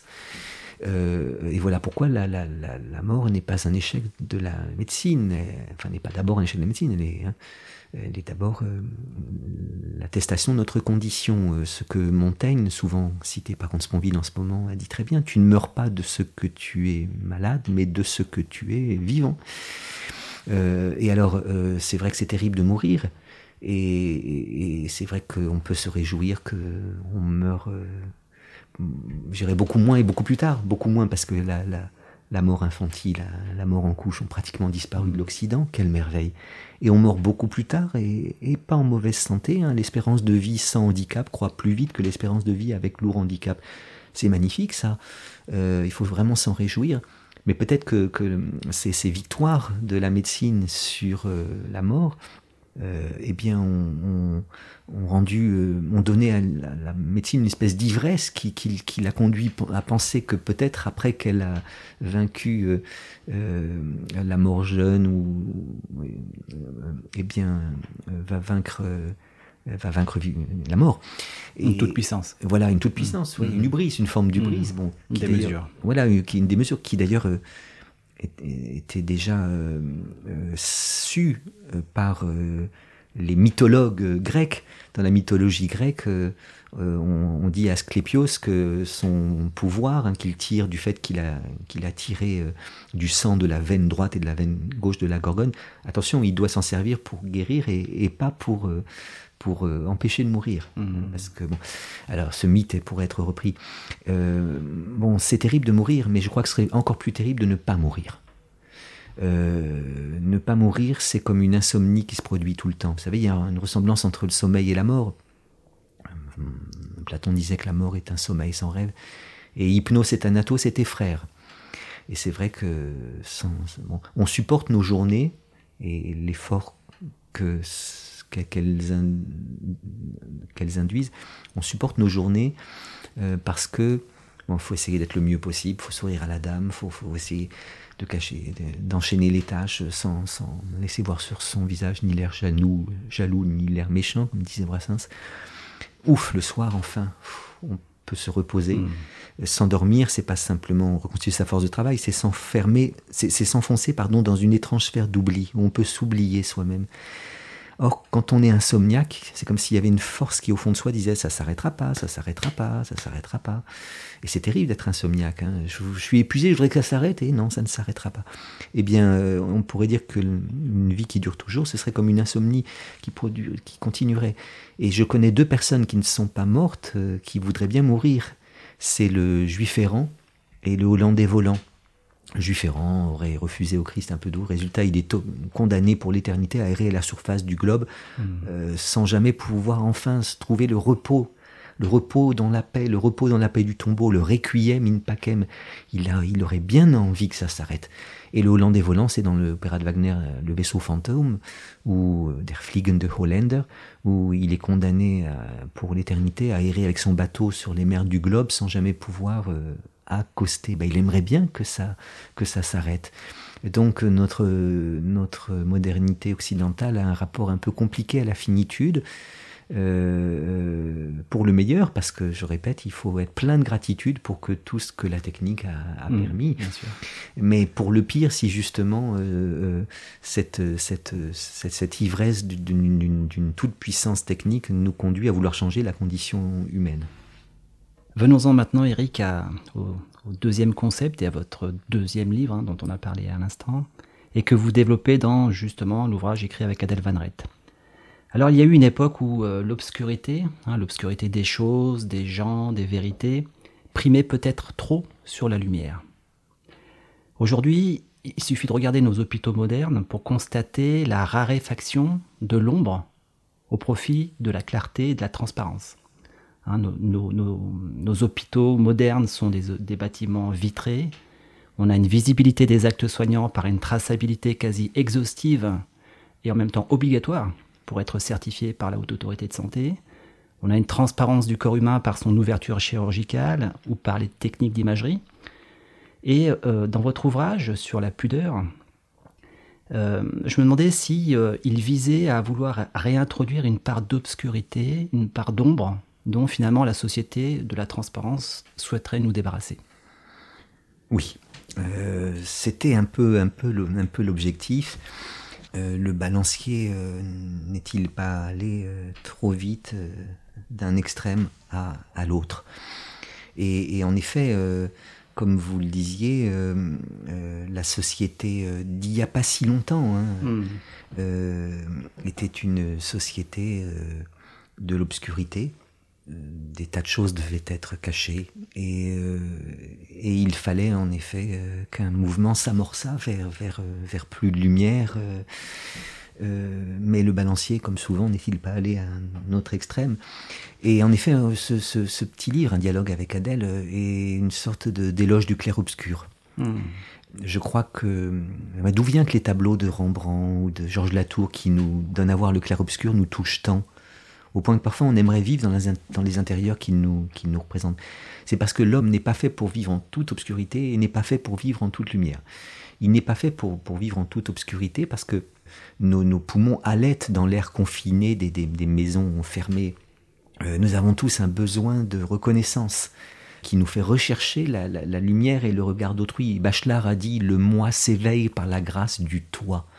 C'est parce que tu me vois, tu me regardes, euh, euh, que, je, que je suis moi. Donc euh, Là, il n'y avait pas l'accent bourguignon, hein, Eric. non, c'est vrai. Euh, oui, pourtant, je. je- oui. Euh, Bachelard et Jean Kelevitch sont au, au- au nombre de mes, mes derniers travaux d'imitateur. et euh, nous avons, même le plus timide d'entre nous, a un besoin de reconnaissance. Comme l'a dit Hegel, hein, la reconnaissance, c'est pas quelque chose qui s'ajoute à une humanité déjà constituée, c'est, c'est quelqu'un qui l'accomplit. Hein, euh, sans la reconnaissance d'autrui, nous ne serions que des choses vivantes, disait Hegel. Donc nous avons besoin de lumière et, du regard euh, d'autrui. si nous vivions toujours dans vous savez, dans ces maisons décrites par Mauriac, là, où, le linge se lave en famille, où toute allusion à la sexualité, au chagrin, à l'angoisse, au, secret de famille est vu comme un véritable scandale, ben, nous étoufferions. Donc oui, nous avons bien fait de, d'ouvrir les portes et les fenêtres et de demander. Mais cependant, l'homme n'est pas fait pour être en toute lumière et en toute transparence. Si mmh. nous étions toujours vus par les autres, nous ne le supporterions pas. Et, en effet, nous nous chercherions à retrouver quelque chose comme de l'ombre. Euh, donc le clair-obscur est le, vrai séjour de, l'être humain. Vous décriviez en effet euh, des hôpitaux, euh, oui, comme la, Foucault a raison, hein, qui, ressemble un petit peu panoptique. Voilà, au, panoptique de, de, Bentham. alors en même temps, je, remarque que s'invente, s'invente des, des, résistances à, ce, à cette euh, généralisation de la lumière. Euh, il travaille actuellement des architectes pour que dans les EHPAD, il y ait des lieux laissés neutres, des lieux qui ne soient pas fonctionnels. Hmm. Des, amis assez proches, euh, à la fois qui s'occupent d'éthique médicale, d'éthique du soin, mais aussi architectes, mais aussi, bon, mais aussi soignants, eh bien, on, essaie de résister à, cela. C'est-à-dire que qu'au bloc, on ait besoin d'un maximum de lumière, bien sûr. Mais, mais peut-être que dans, une fois qu'on est rentré dans sa chambre, c'est moins sûr. Mmh. Alors oui, c'est vrai que ce livre est un peu un éloge du clair, euh, du clair obscur. Et il s'agit de, réhabiliter la, pudeur, euh, euh, non pas comme vertu ringarde, bon, mais peut-être comme le piment du désir aussi. Ah. Je veux dire par là que il euh, ne faut pas confondre la, pudeur avec la pudibonderie, euh, la pruderie, la décence, euh, qui n'ont aucun charme.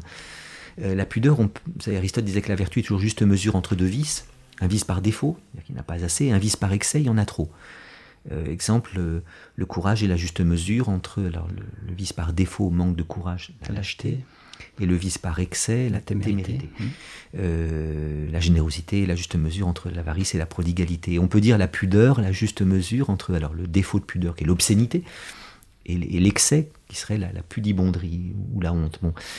Eh bien, mais surtout ce qui était intéressant dans, dans, le schéma d'Aristote, c'est que Aristote dit la ressemblance entre le défaut et l'excès. Qu'est-ce à dire? C'est que euh, le courage n'est pas au milieu d'un segment de droite, à l'une extrémité duquel il y aurait euh, la lâcheté, à l'autre extrémité duquel il y aurait la témérité. Non, le courage est au sommet d'un triangle qui est bâti de telle sorte qu'il y a une étrange proximité entre le lâche et le téméraire. Et en effet, pourquoi le lâche ressemble-t-il au téméraire euh, C'est parce que ni l'un ni l'autre ne sont de bons soldats. Hmm. Le lâche, c'est celui qui fuit quand il faudrait combattre. Hmm. Euh, d'ailleurs, il fuit à tous les sens du terme, hein, parce que lâcheté, ça vient de laxare en latin, qui a donné laxatif, n'insistons point trop. Donc, euh, euh, le lâche est celui qui fuit quand il faudrait combattre. Le téméraire, c'est celui qui combat quand il faudrait fuir. Qu'est-ce que c'est qu'un courageux? C'est quelqu'un qui combat souvent, mais qui parfois fuit, car toute fuite n'est pas une lâcheté. Il est des fuites qui sont, qui sont des retraites, des stratégies nécessaires à la victoire. Pour mieux revenir. C'est ça. Et eh bien, de même, il y a une proximité, selon moi, entre l'obscène et, le prude. Euh, c'est que euh, ni l'un ni l'autre ne, sont vraiment désirables. Euh, le, prude, l'obscène coupe l'herbe sous les pieds du désir. Si on monte tout tout de suite, ben, on n'a pas le temps de le désirer. Il n'y a plus de manque. Il n'y a plus de manque. Le désir a besoin, le désir, la pulsion ne supporte pas l'attente, alors que le désir s'en enchante alors c'est pourquoi justement euh, euh, Louis de Morin a dit que la pudeur faisait le charme de l'amour et le prix des abandons. Si l'abandon c'était le moment où on s'unissait amoureusement. Et si justement euh, le, fait que ça ne vienne pas trop vite donne, donne, du prix au, moment où ça, où ça vient. Donc l'obscène coupe l'herbe sous les pieds du désir, puisque tout est déjà montré, bah, comme vous le disiez, il n'y a pas de manque et donc il n'y a pas cette, cette attente qui peut être délicieuse. qu'on- Et puis le prude ou la prude non plus n'est pas désirable parce que parce que on attend trop. Et il y a un moment où le désir se décourage. Bon bah la, la pudeur et je joue là-dessus. Et voilà pourquoi euh, euh, je pense que c'est le Eros a besoin d'Aïdos. Hein. Euh, Eros c'est le désir en, en grec et Aïdos, A-I-D-O-S, c'est le terme qu'on a employé pour, euh, pour désigner la vertu de retenue, la vertu, de, Mhm. la vertu de pudeur. Et euh, alors là encore, je veux pas avoir un discours trop pessimiste. Euh, je crois aussi que la pudeur change peut-être de forme mais ne disparaît pas. La pudeur, c'est quoi? C'est le, je crois que ça fait besoin, pas partie de ce que Simone Veil appellerait peut-être les besoins spirituels fondamentaux des êtres humains. Tout être humain, je répète, qu'il soit camerounais ou, ou, euh, japonais, qu'il soit du XIIe siècle ou du XXIe siècle, ne veut pas que tout de lui soit montré. Le- je ne veux pas que tout de mon corps soit montré à tout le monde tout le temps. Et je ne veux pas que tout de mon âme soit montré à tout le monde et tout le temps. Et je ne veux pas que tout de ma vie soit montré tout le temps à tout le monde. Euh, la pudeur, c'est le désir que quelque chose de soi euh, reste, euh, Mhm. reste dans l'ombre. C'est le désir d'avoir du, du caché dans le montré, de l'intime dans l'extime, du privé dans le public. Bon. Et ça, ça me paraît universel. Alors ça change de forme. hein. La pudeur des Japonais n'est pas la pudeur des, des, des Camerounais. La pudeur des, des, femmes du euh, XIIe siècle n'est pas la pudeur des jeunes filles d'aujourd'hui.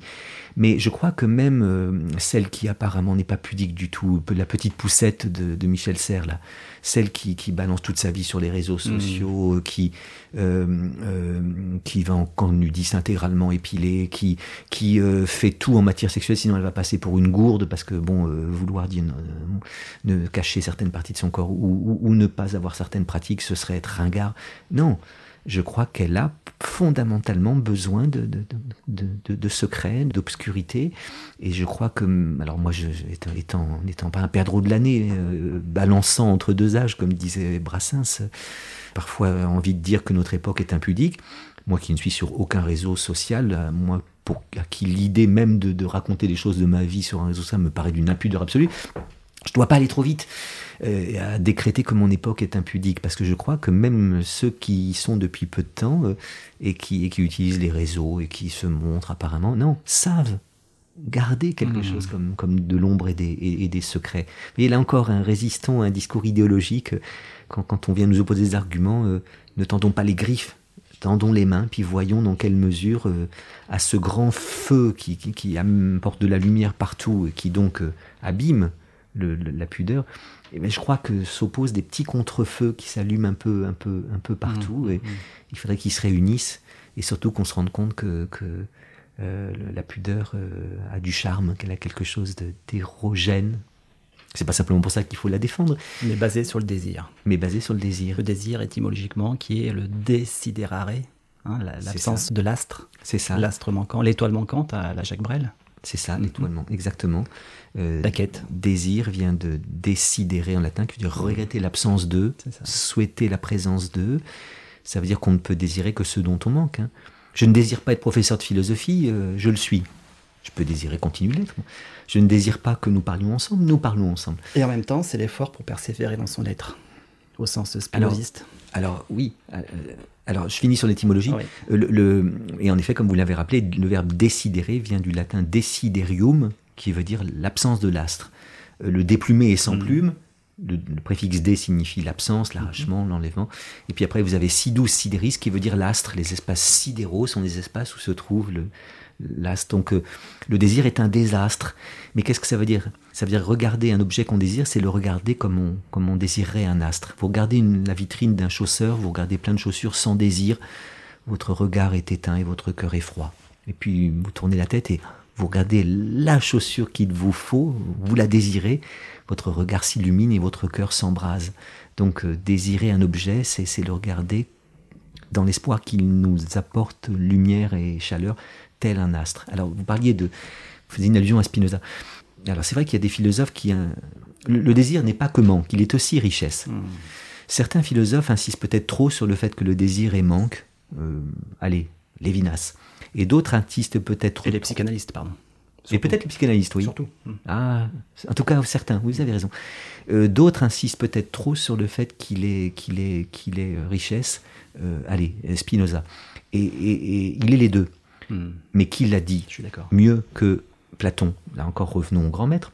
c'est dans le, c'est dans le banquet que tout est dit au sujet du désir, enfin tout, l'essentiel.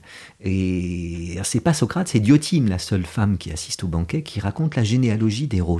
Hein, euh, qui est son père, qui est sa mère Et là, Diotime raconte que euh, un banquet fut donné sur l'Olympe en l'honneur de la naissance d'Aphrodite, la déesse de la beauté. Et euh, à ce banquet bah, n'assistent pas que des, que des dieux, il y a des Olympiens, il y a aussi des, êtres intermédiaires entre les hommes et les dieux. Bon. Et alors on nous raconte qu'une certaine Peña, p e dont le nom veut dire le manque, la disette, euh, eh bien, euh, alors, euh, efflanqué, maigre, pieds nus, mendiant de l'amour, demandant de l'amour et n'en ayant jamais. Une espèce d'Enrico Macias avant la lettre, je suis le mendiant de l'amour. Bon, eh bien, aperçoit un, jour, aperçoit ce jour-là un certain Poros, P-O-R-O-S, et, ce Poros, dont le nom veut dire au contraire la plénitude, Poros a bu trop de nectar. Il s'est enivré de nectar, euh, lors du banquet donné en l'honneur d'Aphrodite, tellement qu'il s'est endormi. Ça arrive à ceux qui picolent un peu trop. Et Peña, dont le nom veut dire manque, aperçoit Poros, dont le nom veut dire euh, plénitude, endormi. Et Diotime nous dit qu'alors elle s'allongea contre les flancs de Poros et s'en retrouva grosse, euh, enceinte. Donc elle viole plus ou moins Poros pendant son sommeil. Et c'est là que Diotime dit et, alors naquit euh, un dieu que ses parents, son père Poros, sa mère Peña, nommèrent Eros. Et Eros ressemble à sa mère en ceci qu'il est manque, mais il ressemble aussi à son père en ceci qu'il est richesse. Car euh, désirer, c'est manquer d'un objet dont on possède l'image. Euh, vous ne pouvez pas désirer, euh, donc vous pouvez désirer une chaussure, vous en avez une image. Vous pouvez désirer un être humain, vous en avez une image. Mm. Certes, vous en manquez, mais vous en avez déjà l'image. Et, être adolescent, avoir l'image de l'adolescente qu'on désire, c'est déjà une richesse. On y pense tout le temps. Ça, ça inspire tant d'espoir. bon, euh, voilà pourquoi le plus grand philosophe du désir pour moi, c'est Platon. Et je dirais qu'après, euh, Lévinas et peut-être Lacan ont trop insisté sur le fait que le désir est manque, et, les Spinoza et, et Comte Sponville ont peut-être trop insisté sur le fait qu'il est, qu'il est richesse. Il est les mmh. deux. Mmh. Il est les deux. Pour rester sur la, pudeur, et hum, quand on est hospitalisé à l'hôpital pour un cancer du sein, ou des testicules ou de l'appareil digestif, ou bien lorsque les services de PMI ou de l'aide sociale à l'enfance viennent aider les parents en grande difficulté avec leur enfant, ou lorsqu'on se retrouve en EHPAD, comme on l'a dit tout à l'heure, parce que devenu dépendant, n'y a-t-il pas une menace? Une menace d'une transformation de la pudeur dont on vient de parler en honte, comme, euh, comme d'une ontologie avec un grand H, comme disait Lacan. Oui, euh, et justement, dans ce livre sur la pudeur, euh, on a consacré un chapitre à la pudeur à l'hôpital. L'étymologie a souvent raison, pas toujours elle a souvent raison. Je me souviens de la joie que j'ai éprouvée le jour où j'ai compris pourquoi on appelait les biscottes biscottes. Que nos auditrices et nos, auditeurs se rassurent, j'ai d'autres joies dans ma vie. Enfin, euh, oui, la biscotte est une biscotte parce que dans biscotte, il y a bi qui veut dire deux, bigarré, bigame, bisexuel, et le verbe italien scottare qui veut dire cuire. Et en effet, la biscotte, c'est un pain cuit deux fois. Si vous faites recuire mm. le pain, il aura la consistance de la biscotte. Euh, l'étymologie a souvent raison. Le remords est un remords, une, une double morsure. Éprouver du remords, c'est avoir l'âme mordue deux fois. D'une part, par la conscience de sa faute. Oh, pourquoi j'ai dit ce mot que j'aurais dû ne pas dire? Pourquoi j'ai fait cette, pris cette décision que j'aurais dû ne pas prendre? Ça nous mord l'âme, ça sert. Mais à ce moment-là, on se met à imaginer dans quelle situation on serait si on n'avait pas fait la bêtise en question. Si j'avais pas fait ce geste que j'aurais dû ne pas faire. Si j'avais pas pris cette décision médicale que j'aurais dû ne pas prendre. Et là, et, qu'est-ce qui serait passé? Et là, ça va mieux. La mâchoire relâche son étreinte et, on vit au conditionnel et on est presque heureux. Mais tout d'un coup, ah, remords, nouvelle morsure. Et oui, mon pauvre, mais ce qui est fait est fait, tu ne peux pas revenir en arrière. Et donc, un homme qui éprouve du remords est un homme qui a l'âme mordue deux fois, d'une part par la conscience de sa faute, d'autre part par la conscience de l'irréversibilité du, désir. Or, pour pudeur, eh ben, j'ai envie de contester l'étymologie. Parce que pudeur vient du latin pudere, P-U-D-E-R-E, qui veut dire avoir honte pudere venant soi-même euh, du, latin pudenda. Et qu'est-ce que c'était que les pudenda en latin?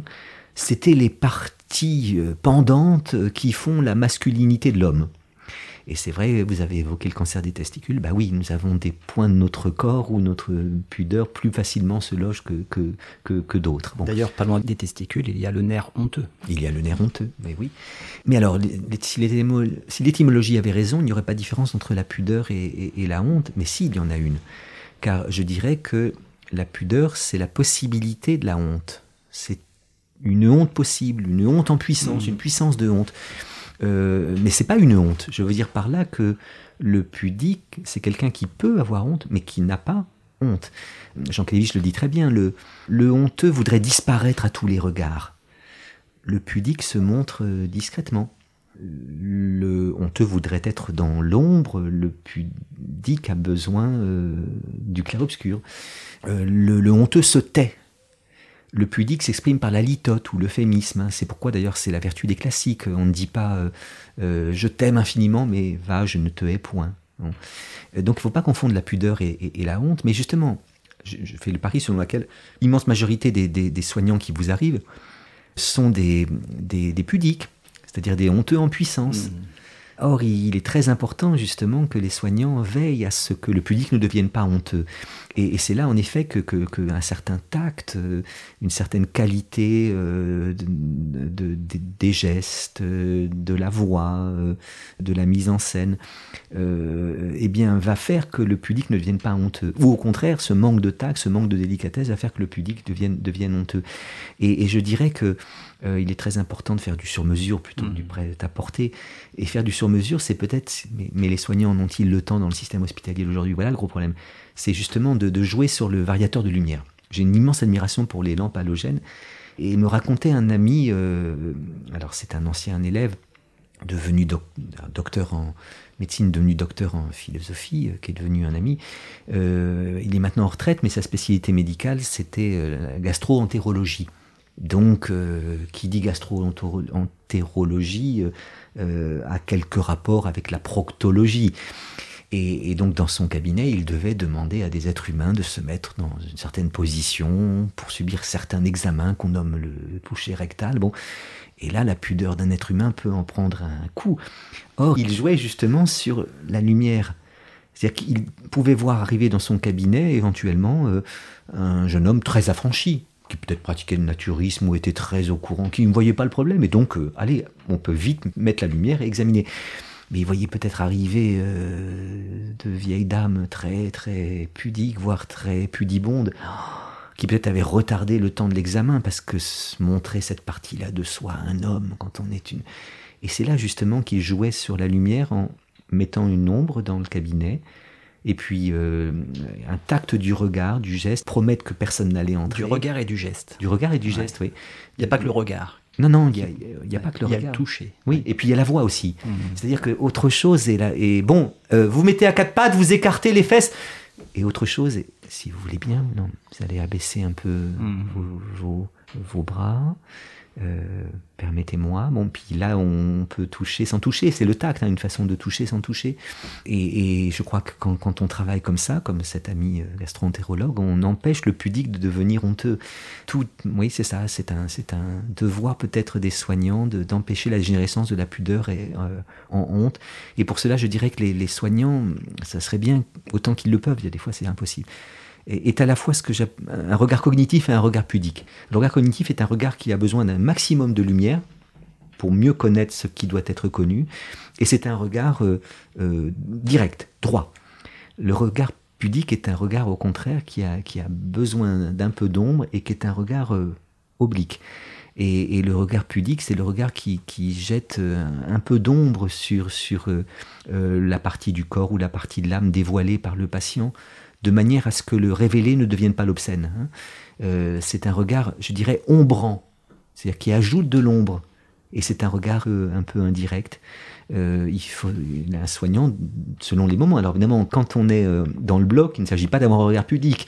Et, quand, on, quand on est au chevet d'un malade, il ne s'agit pas d'avoir un regard cognitif. Bon, mais les patients, pour que ces honteux en puissance ne deviennent pas honteux en acte, ont besoin, je crois, d'un double regard de ces deux regards. et, vraiment louer soit les soignants qui, quand on leur donne des conditions qui leur permettent de le faire, parce que des fois ils ne peuvent pas, mmh.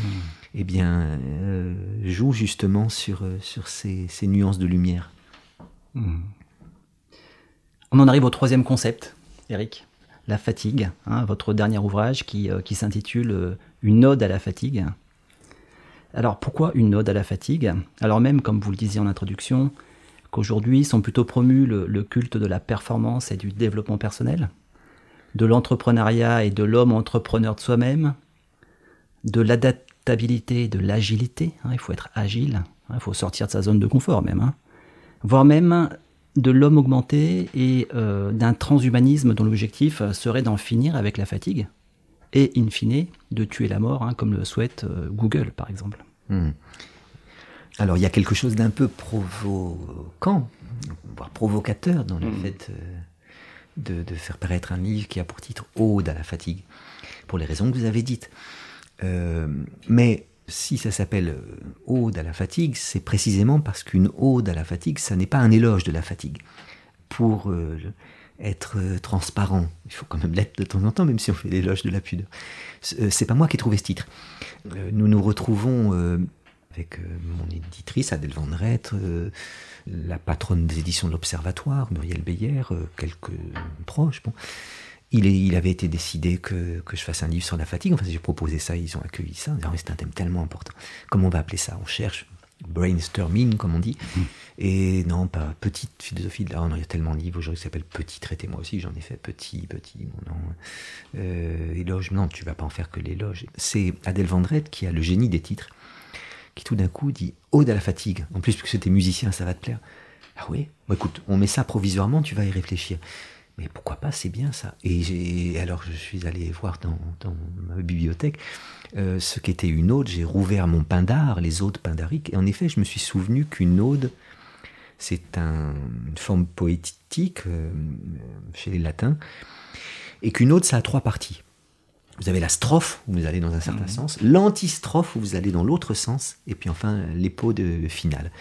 Et, ça y est, j'avais mon plan et ce titre convenait. Pourquoi? Bah, Parce que dans, dans, la première partie, la strophe, euh, je parle des bonnes fatigues. Et il y a de bonnes fatigues dans la deuxième partie, l'antistrophe, je parle des mauvaises fatigues. Et il y a de mauvaises fatigues, dont le burn-out est la forme la plus terrible aujourd'hui, et des mauvaises fatigues, je ne fais absolument pas l'éloge. Hein. Je mmh. dis ce qu'elles ont de dangereux, de destructeurs, de déshumanisants, et, je cherche les moyens d'essayer de faire en sorte que nos, contemporains souffrent moins de ces terribles mauvaises fatigues que beaucoup de soignants connaissent. Bon. Et dans la troisième partie, je parle des fatigues qui ne sont ni bonnes ni mauvaises, pour essayer d'écouter les belles leçons que peut-être elles ont à nous, à nous apprendre. Mais donc, une ode, ça n'est pas un, un, éloge. Et il est des fatigues dont je ne ferai jamais l'éloge et dont je dis le pouvoir euh, nocif. Mais disons que bon, moi, ce qui, alors les bonnes fatigues, c'est la fatigue du sportif vainqueur, la, fatigue des amoureux qui ont cueilli euh, dans les bras l'un de l'autre euh, les doux fruits d'amour pendant toute la nuit. C'est la fatigue du, soignant qui, à la fin de la journée ou de la semaine, a l'impression du travail bien fait, hmm. du devoir accompli.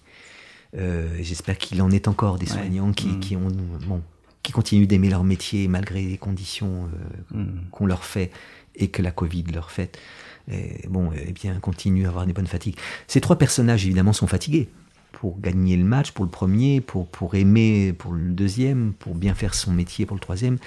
Ces trois personnages ont dû tout donner d'eux.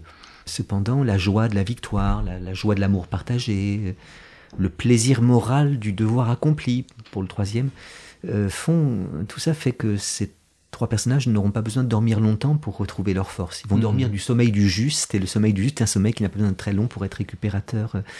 Euh, donc il y a ces bonnes fatigues, il ne faut pas les oublier. Les fatigues choisies aussi. Euh, personne n'oblige mon frère euh, à faire tous les week-ends 80 minutes de 80 km pardon, de vélo sur les, les, les pentes des petites collines corésiennes. quand il revient de son tour de vélo, il est crevé, mais personne ne l'a obligé à se crever, donc il a une joie de l'avoir fait. Donc il y a des bonnes fatigues, il y a des mauvaises fatigues, je n'insiste pas. Mais moi, les fatigues qui m'intéressent, c'est hmm. celles qu'on connaît. La plupart de celles que nous connaissons ne sont pas aussi belles que celles des, qu'on a après une nuit d'amour, et pas aussi terribles que, celles qu'on a quand, on, quand on est au bord du burn-out. Et alors ces, ces fatigues, en effet, je pense que plutôt que de lutter contre elles, Alors justement, Oui, justement, prie. euh, pour travailler à l'hôpital ou dans le secteur social, je rencontre de plus en plus de soignants ou de travailleurs sociaux qui me disent j'adore mon métier, pour rien au monde je ferai autre Mm. chose. Et pourtant, ils me disent Roland, je rentre, je rentre de deux semaines de vacances et au bout de deux jours de travail, je suis fatigué. Que faire de cette fatigue-là? Alors, oui, c'est très. Mes étudiants ne cessent de me parler. Mhm. D'ailleurs, j'ai oublié de dire que si j'ai eu envie d'écrire sur la fatigue, c'est en grande partie euh, parce que mes étudiants m'y ont invité. Étudiant soignant. Mes étudiants soignants. Mm. Justement, je vous disais au début de notre entretien que, que je m'inquiète beaucoup du devenir déontologique de l'éthique, de cette façon que les éthiciens, je déteste ce mot, ont, ont de, se, de se lever dans la posture de ceux qui disent vous devez, vous ne devez pas. Mais moi, attendez, ce qui m'intéresse d'abord, c'est de savoir euh, ce, ce qu'ils vivent sur le terrain, les soignants, qui les empêchent d'être à la hauteur des belles valeurs. Vous dites les belles valeurs de l'éthique, bon, d'accord, c'est nécessaire, mais, mais ça, c'est pas de l'éthique. Faire de l'éthique, euh, c'est s'intéresser des conditions concrètes dans lesquelles euh, sont pris les soignants, Mhm. qui peut-être rendent difficile la réalisation de- des belles valeurs dont vous parlez. Et alors, c'est là que vient la fatigue. C'est pas difficile de respecter un patient et même d'ajouter au respect ce je ne sais quoi, ce presque rien qu'est la sollicitude, l'empathie, euh, la bientraitance, euh, bref, le care. Pas très difficile d'être dans le care. Euh, un beau matin de mai, quand on est soi-même soignant en pleine forme, et qu'on rencontre un soigné plein de gratitude et de reconnaissance. hein. Quand la rencontre soignant-soigné, c'est un beau matin de mai, la rencontre d'une forme du côté du soignant et d'une gratitude du côté du soigné, aucun problème pour être dans le respect, dans la sollicitude, dans l'empathie, pour cairiser. Mais quand la rencontre soignant-soigné, c'est un triste après-midi pluvieux de novembre, entre un, épuisement, une mauvaise fatigue du côté du soignant et une agressivité du côté du soigné, et là c'est beaucoup plus, difficile. hein. Euh, donc euh, c'est justement pour ne pas me, me- lever dans la posture du déontologue qui dirait aux soignants voilà ce que vous devez faire et devez ne pas faire, que je me suis mis à travailler la fatigue. Et alors je crois que mm, si beaucoup de soignants sont fatigués, quand bien même ils continueraient à aimer leur euh, métier, c'est en tout cas l'hypothèse que je vous propose et que par votre truchement je leur propose à nos auditeurs et nos auditrices. Euh, si beaucoup de soignants euh, sont fatigués, c'est parce que j'ai l'impression qu'on leur impose des tas de tâches qui ne sont pas au cœur de leur métier. On impose des tas de tâches, vous, vous en faisiez un peu la liste plus haut, bon, l'encodage. Bon. On impose des tas de tâches aux, aux soignants qui, qui ne sont pas au cœur de leur métier. On- et c'est comme si les soignants euh, voyaient le cœur de leur métier s'éloigner, comme Madame de Rênal voit s'éloigner le cœur de Julien Sorel à la fin du Rouge et le Noir. hein. On sent que, que ça s'éloigne, mais non, il est encore là, mais non, il s'éloigne. Eh bien, euh, euh, toute une série de, de tâches, euh, toute une série de d'évaluations, toute une série de contrôles, euh, dont le fond est peut-être une forme de méfiance, des conditions qui se dégradent. Tout ça, en effet, ça éloigne beaucoup de soignants du cœur de leur métier et rien n'est plus fatigant.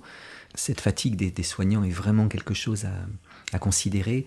J'ajoute que cette fatigue des soignants, bon, on sait que c'est dans le monde du soin qu'il y a le plus de burn-out, je crois.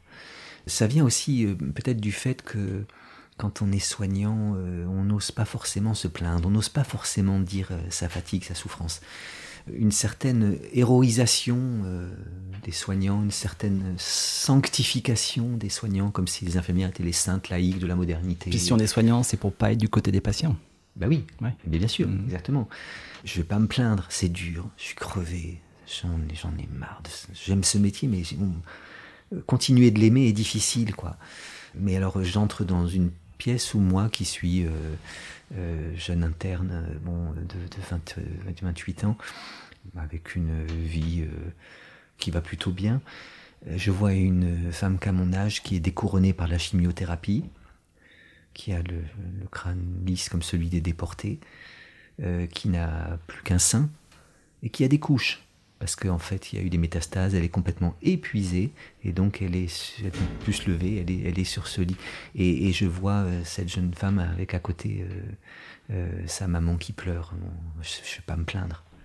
Oui, d'accord, c'est pas facile d'être aide-soignante en EHPAD, d'enchaîner les toilettes comme ça, mais enfin bon, quand je vois euh, ce pauvre vieux là qui, qui sait plus qu'on mange pas ses excréments et, sa femme qui en pleure de honte, enfin bon, je vais pas me plaindre. Vous savez, il y a une belle expression de la langue française qui dit qu'une lettre qui n'est pas arrivée à son destinataire est une lettre en souffrance.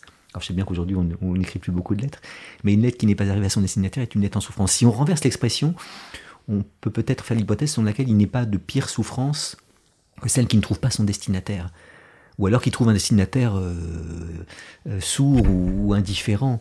Et, donc, euh, Mitterrand l'avait bien dit dans le discours qu'il avait prononcé, cette oraison funèbre très émouvante, je trouve qu'il avait prononcé en l'honneur de Pierre Bérégovoy sur la place de Nevers après que Bérégovoy s'était suicidé. Mmh.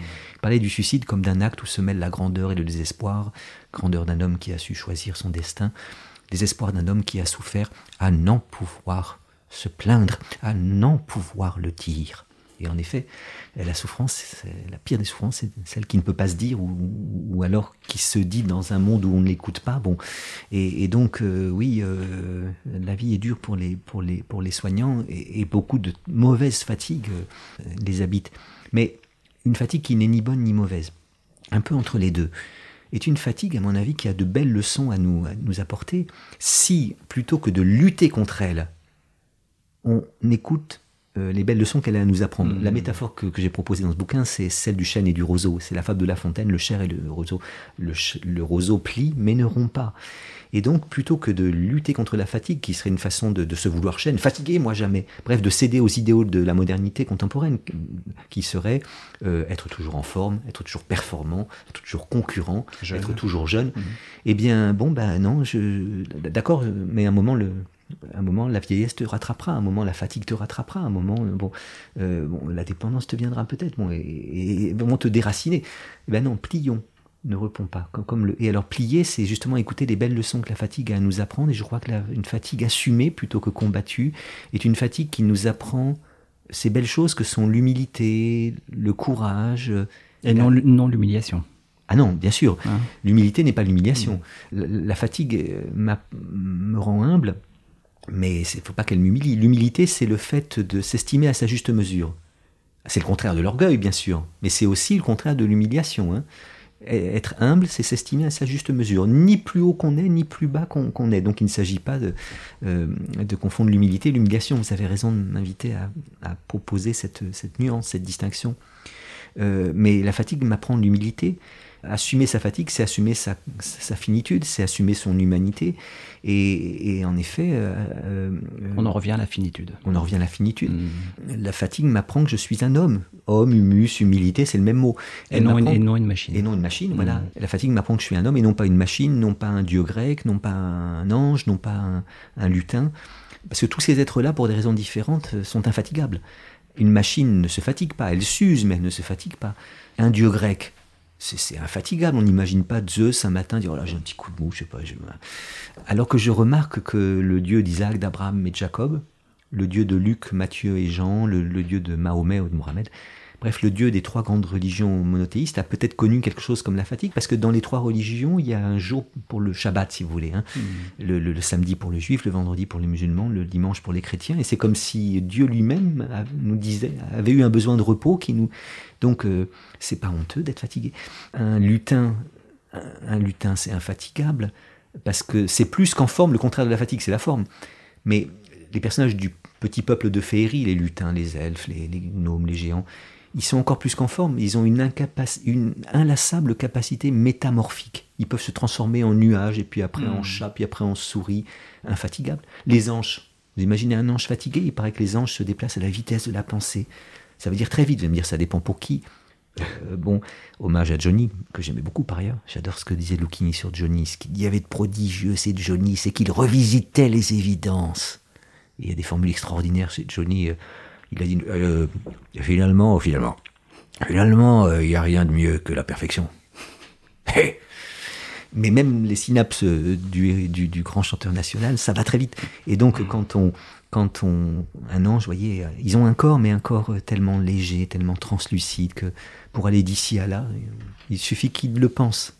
Nous, pour aller d'ici à là, nous devons besogner et donc nous, nous fatiguer. Donc la fatigue nous apprend l'humilité, et l'humilité, à condition que ce ne soit pas l'humiliation, ça ne peut pas faire de mal. La fatigue nous mmh. apprend le courage. C'est tout simple. Si, si euh, euh, comme les transhumanistes voudraient, nous ne connaissions plus jamais la, fatigue, ben, nous ne connaissons plus le courage. Nous ne connaîtrions plus le courage, car... Pourquoi le courage? Ben Parce que, euh, de même que Aristote a dit que le courage, c'était pas l'absence de peur, mais la mmh. peur surmontée. Mmh. Bref, quelqu'un d'aphobique, quelqu'un qui ne connaît pas la peur ne peut pas connaître le courage. Le, cou- le courage, ça suppose qu'on dépasse quelque chose. De même, euh, quelqu'un qui serait toujours frais et dispro, qui connaîtrait, ne connaîtrait jamais la fatigue, bah, ne connaîtrait pas le courage, qui est un effort pour lutter contre la, la- la fatigue. Donc, le, le- sans fatigue, nous n'aurions pas, ne connaîtrions pas cette- cette- ce bel effort pour nous contre nos limites. Vous avez raison de dire qu'on en revient toujours à la finitude, c'est-à-dire aux limites. En même temps, il y a des limites qu'il faut quand même essayer de dépasser. hein. Je crois que tout un travail philosophique aujourd'hui, c'est essayer de distinguer entre les limites qu'il faut assumer, même célébrer pour continuer d'être homme, et puis certaines limites qu'il faut peut-être euh, au contraire essayer de, de- de dépasser. C'est un enjeu contemporain, ce travail sur les limites. Donc en fait, être fatigué, c'est pas être fainéant. Ah non, ne confondons pas la... la- D'où le courage. Oui, c'est ça. Ah bah oui, c'est vrai que j'ai euh, ah ouais, j'ai retrouvé le livre de Paul Lafargue, euh, Le droit à la paresse. Hmm. Écrivant ce livre sur la fatigue, euh, je fais une analyse de ce que le, la, la société industrielle fait à l'homme. Aujourd'hui, c'est plutôt la société informatique, disons la société euh, moderne. Et je me dis que ça consonne un peu avec les analyses que Paul Lafargue, neveu de Karl Marx, gendre de Karl Marx, pardon, a faites dans le livre Droit à la paresse. Et je dis ce, livre où les descriptions euh, de ce que le capitalisme fait à l'ouvrier, euh, bah, ma foi, ressemblent un peu aux descriptions qu'on peut faire aujourd'hui de ce que le néolibéralisme fait aux, aux- soignants. Bon. Mais alors voilà que la solution proposée par la FARC, c'est la paresse.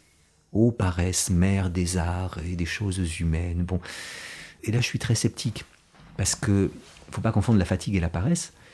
Euh, La paresse, je dirais que c'est une fatigue par anticipation ou une anticipation de la fatigue. Le paresseux, c'est celui qui n'est pas fatigué du tout, mais parce qu'il fait rien. Mais il ne va rien faire parce qu'il risque de l'être. La paresse, c'est euh, non pas la peur de la fatigue, mais la peur de la peur de la fatigue, vous voyez Et, et, euh, et- mais il y a quelque chose que j'aime pas dans la paresse, parce que le paresseux, pour pouvoir paresser, eh bien, s'appuie sur le travail de tous les autres hein, et de toutes les autres. Euh, donc, euh, peu de sympathie pour la paresse et, peu de sympathie aussi pour, euh, l'économie, la réserve, l'épargne.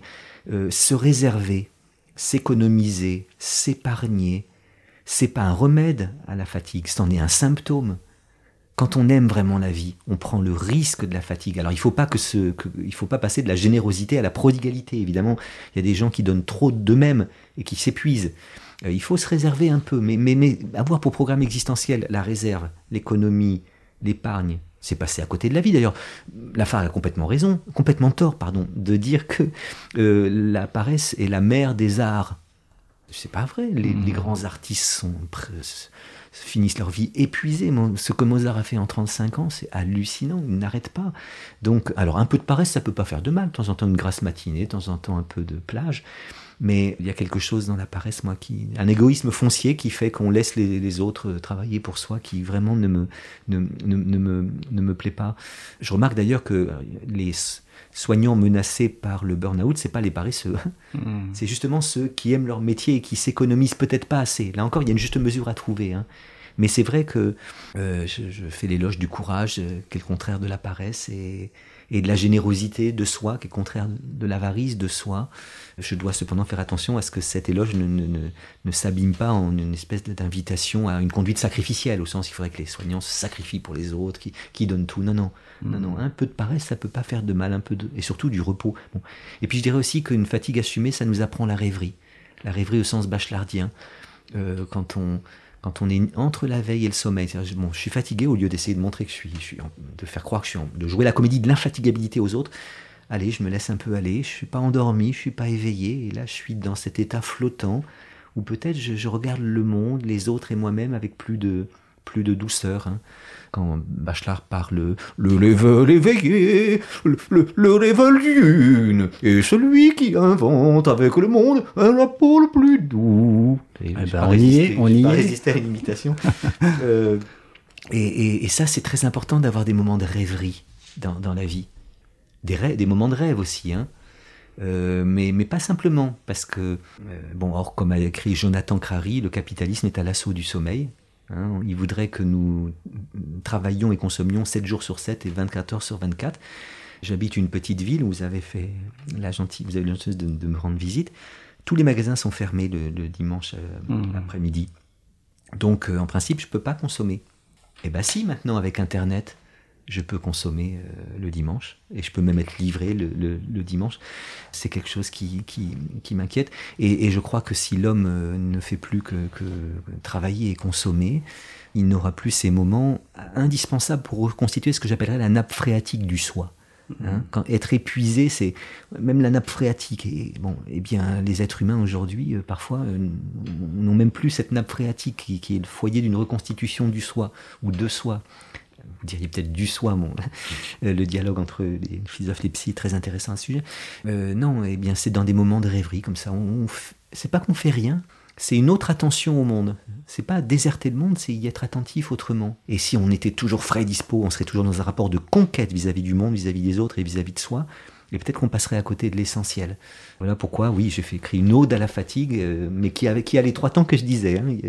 Euh, c'est pas uniquement un éloge de la fatigue, et je dis beaucoup de, mal d'une société qui épuise beaucoup hmm. d'êtres humains, qui, qui crée pas simplement la fatigue, mais la fatigue d'être soi, pas simplement la fatigue d'être soi, mais la fatigue d'être, une sorte de lassitude d'être. Hein. Vivre l'existence comme un fardeau, c'est ce que beaucoup de nos contemporains connaissent. Et ça, c'est épuisant. Euh, de cette fatigue-là, je ne fais pas l'éloge. Alors, Eric, vous êtes philosophe. Enfin, professeur de philosophie.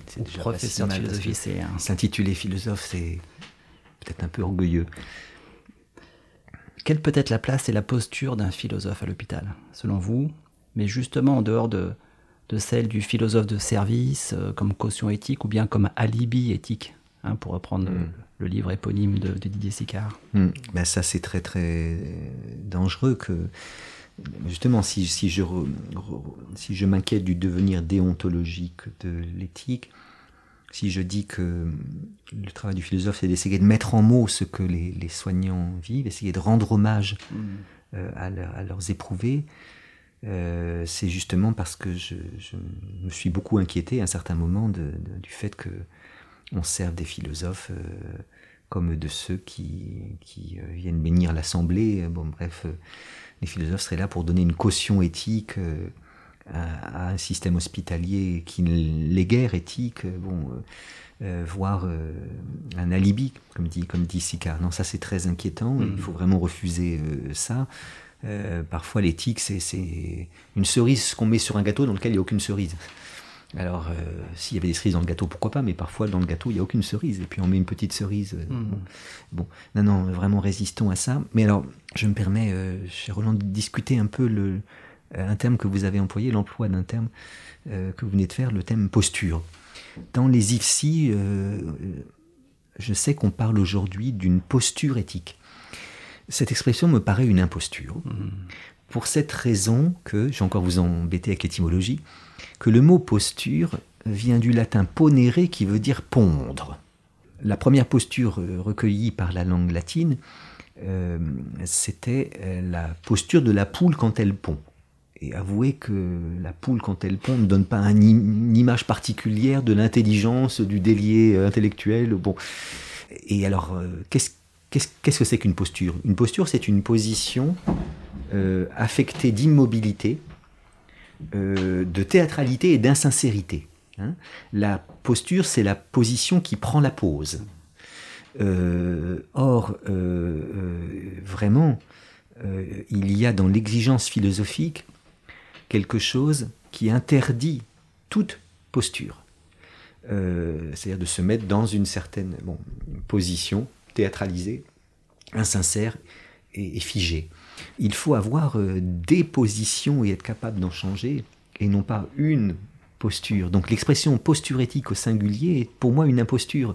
Parce que l'éthique, c'est justement ce qui interdit hmm. cette, façon de s'enraciner dans une certaine position. Non, euh, je pense que Kant nous a donné quelque chose d'extrêmement précieux quand il nous a dit que euh, euh, l'éthique, c'était l'exercice de la pensée élargie. L'exercice de la pensée élargie. Essayer de voir la réalité d'un autre point de vue que le sien spontané.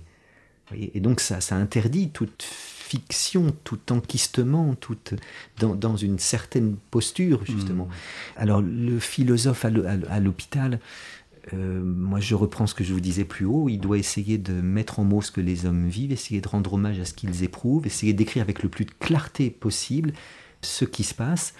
Et vous vous souvenez du discours d'Albert Camus euh, à Stockholm lors de la réception du prix Nobel, quand il a dit que mal nommer les choses, c'était ajouter au malheur du monde. Renversons la formule de Camus et proposons que bien nommer les choses, ce soit ajouter au bonheur du monde. Moi, je suis content après une conférence où j'ai joué en effet le philosophe de service, comme dit mon ami Raphaël Antoine dans un livre marrant qui s'appelle comme ça, le philosophe de service. Lorsque euh, ceux qui m'ont cité, les soignants, on, dirait que vous, on dirait que vous savez ce qu'on vit.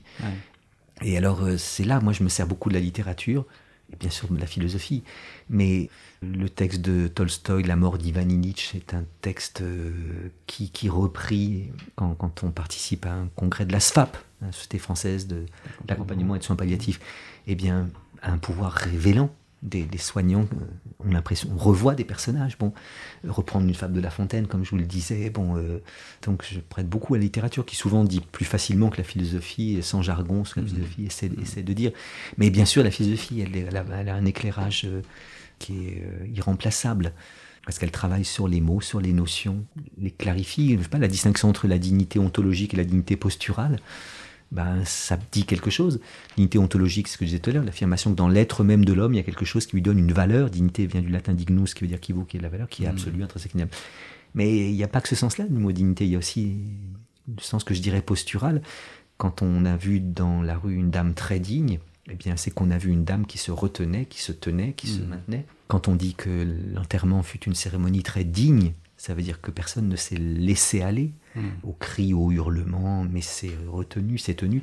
Et, eh bien, après, on joue sur ces deux sens-là, bon, et peut-être qu'on éclaire justement ce, que, ce, sur quoi doit veiller euh, quelqu'un qui accompagne une fin de vie. Il y a une dignité ontologique, mais attention, doit faire en sorte que les, euh, ceux qui vont mourir soient dans des conditions dignes de leur dignité. D'où votre concept de dignité ontoposturale. Oui, c'est ça. Hein, dont vous parlez dans votre ouvrage. C'est ça, c'est ça. Euh, donc, veiller pour que les hommes soient... Parce qu'il n'y a pas d'homme indigne, mais il y a des conditions indignes de l'homme. Il n'y a pas d'homme indigne, mais il y a des conduites indignes de l'homme. Donc, euh, donc voilà, la philosophie et, la littérature euh, m'aident peut-être à faire ce travail de, clarification de ce qui se passe.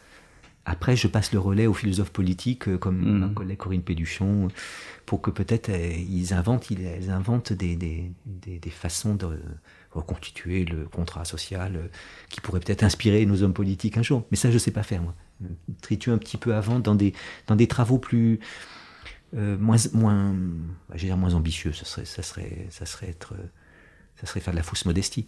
L'humilité la modestie comme dit Jean Kelevitch sont des vertus qui ne peuvent euh, qui ne peuvent qui ne peuvent se proclamer sans s'aduler euh, mais en tout cas c'est un travail qui se situe en deçà de la philosophie politique mais qui peut-être lui lui donne son pollen. Quelle a été votre plus belle réussite? En tant que professeur de philosophie ou en tant que philosophe, enseignant de philosophie Mon Dieu. Euh,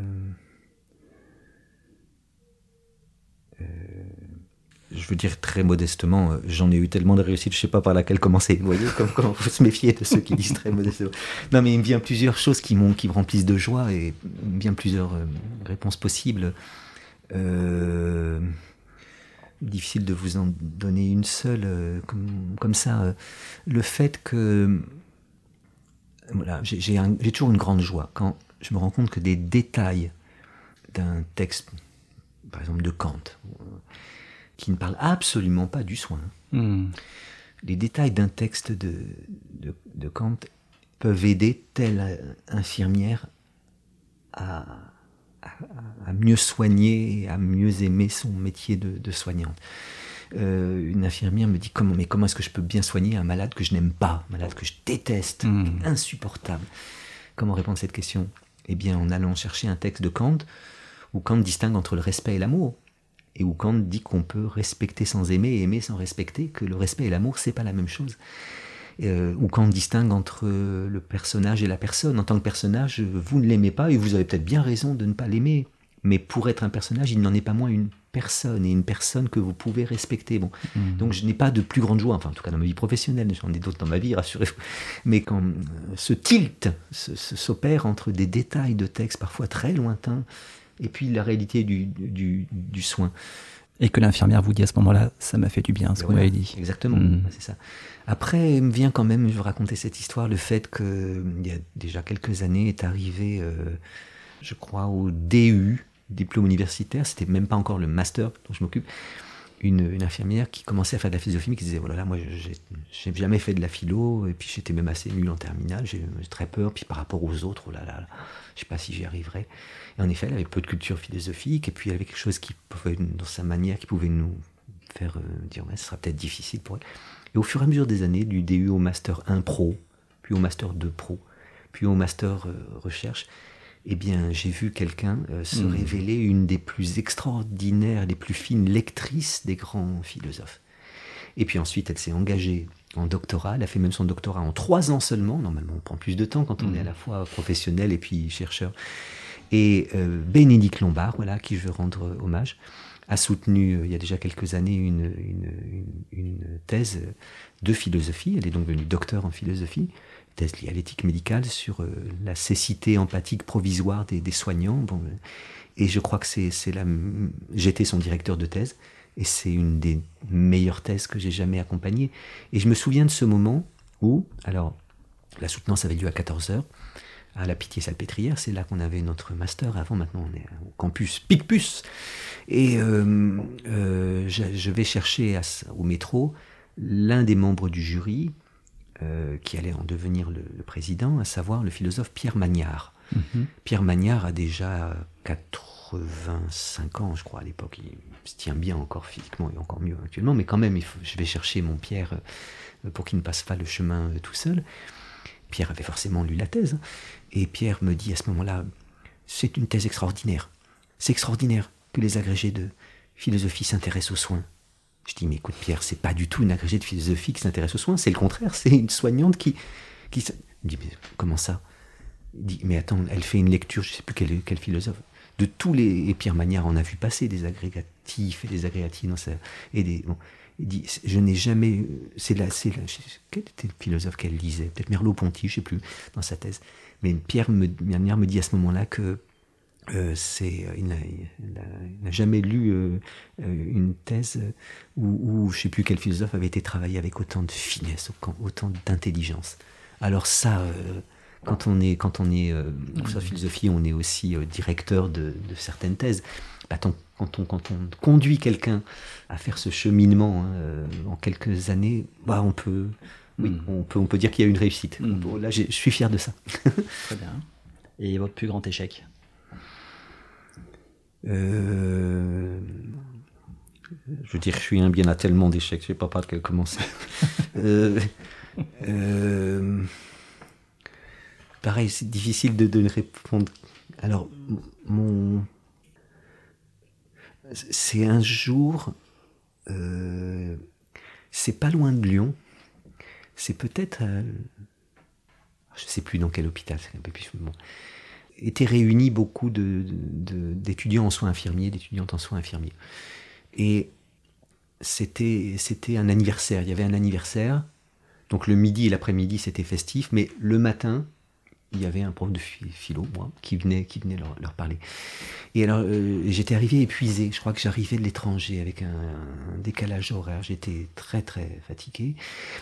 Et euh, c'est vrai qu'étant donné qu'il y avait la préparation de la grande fête, l'amphi était comble, mais de gens extrêmement euh, bruyants, qui, rigolaient, qui parlaient, etc. Bon, je commence à, mon propos, et euh, il y a une partie de la salle qui m'écoute, mais une autre partie qui m'écoute absolument pas, mais vraiment, bon.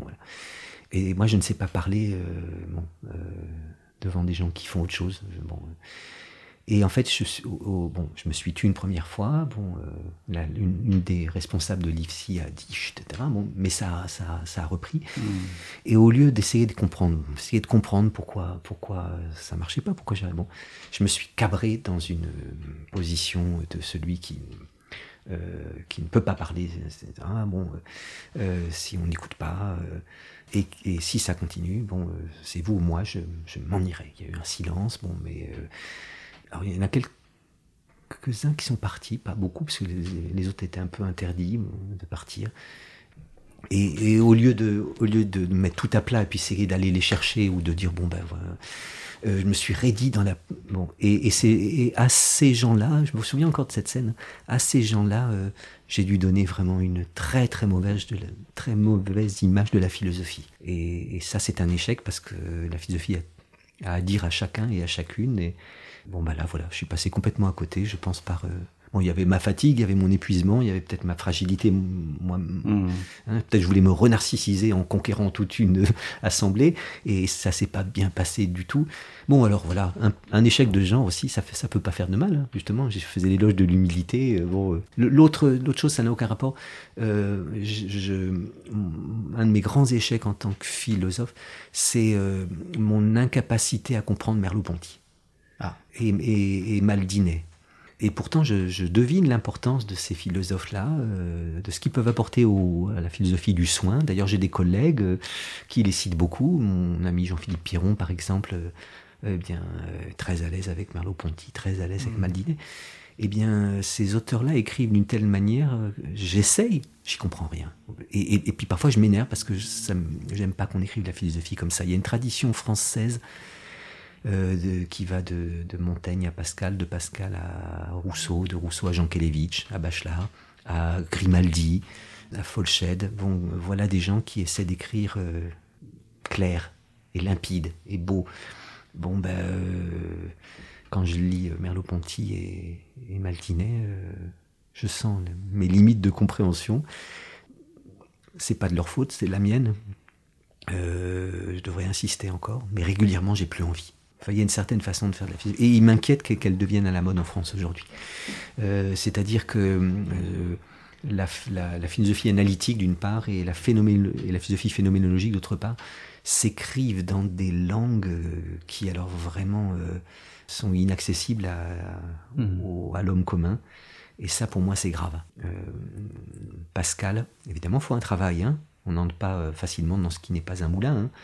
Mais Pascal, quand même, fait euh, un effort de clarté qui fait que même quelqu'un qui n'a pas lu beaucoup de philosophie, tombant sur une pensée de Pascal, est touché, Bon, bah, il y a des pages entières de, certains phénoménologues, d'une part, de certains analytiques, d'autre mmh. part, que moi-même, j'ai du mal à comprendre, et donc, je suppose, euh, le grand public ne peut absolument pas comprendre, et ça, euh, tout passe bien. Mais voyez, je, je disais que c'était mon échec et tout d'un coup j'en attribue la responsabilité à ceux qui écrivent comme j'aime pas qu'on écrive. Donc il faut mmh. voilà. les deux choses qui me viennent. Ce sont des questions, des questions troublantes que celles que vous me posez, les plus grandes réussites, les plus grands échecs.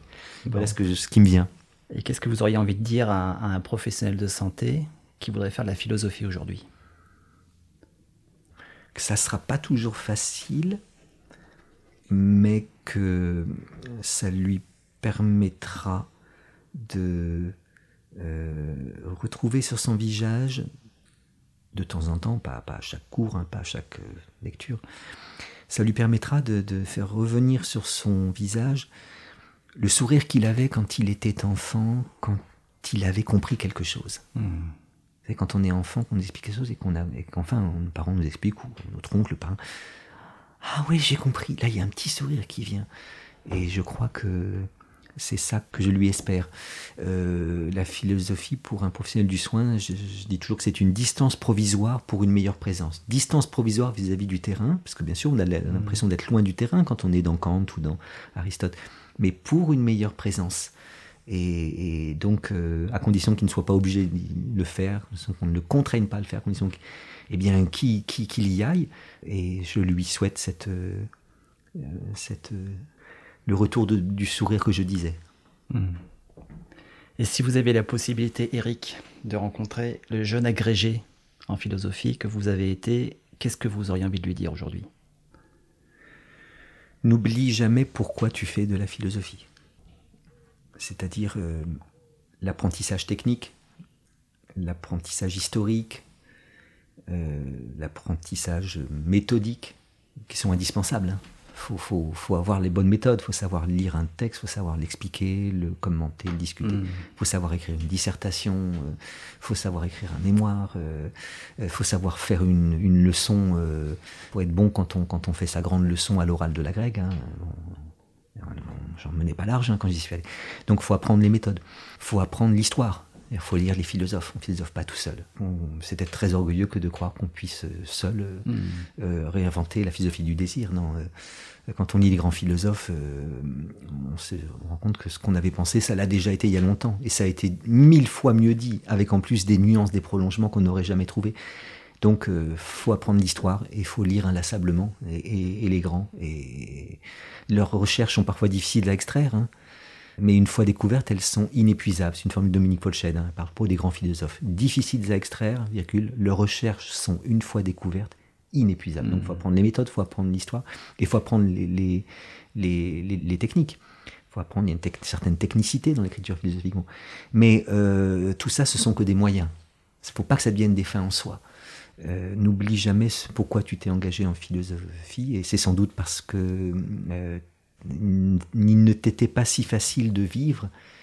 Euh, beaucoup de gens peuvent vivre sans philosophie, pourquoi pas très bien. En même temps, il y a des gens qui philosophent sans le dire, hein. il y a des gens qui réfléchissent tout le temps, ils n'ont peut-être pas les mots.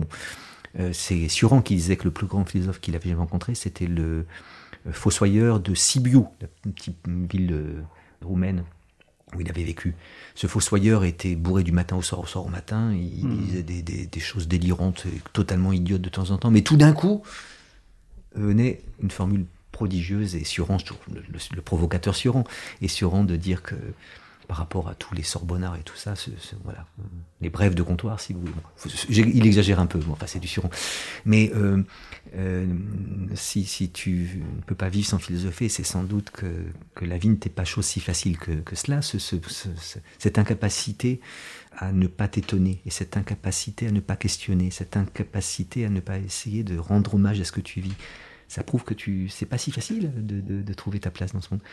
C'est pour ça que tu t'es engagé en philosophie, mais, mais que Kant ne devienne pas une fin en soi, qu'il devienne un moyen, que, mm. Hegel ne devienne pas euh, euh, une fin en soi, qu'il soit un moyen indispensable. Hein. On ne peut pas se passer de ces deux géants, mais euh, n'oublie pas pourquoi tu t'es engagé en philosophie.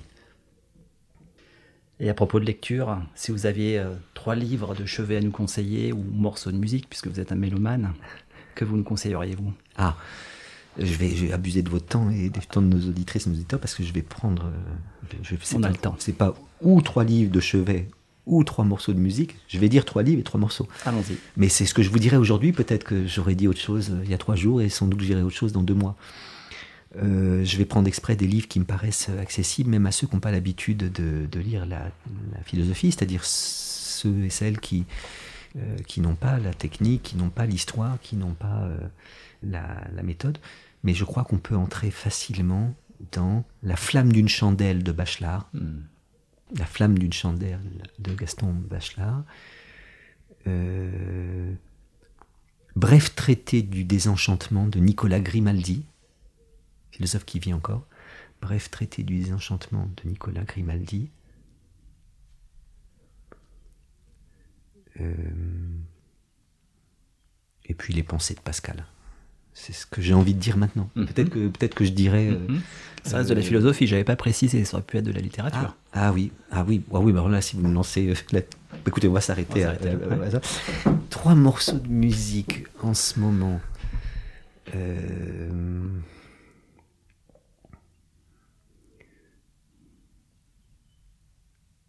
Le... le, le tout début de la troisième sonate pour violon seul de Jean-Sébastien Bach, euh, jouée par le violoniste Yehudi Menuhin à l'âge de 13 ans. Ça existe, ça se trouve facilement. Mhm. Euh, c'est absolument déchirant qu'un enfant, avec une humilité, la douceur d'un ange, ait, pu construire cette véritable cathédrale hein, qui, est, le, début de, la troisième sonate pour euh, violon. Mais l'a réenregistré après moins bien, mais, ça c'est un voilà, premier morceau de musique. Euh,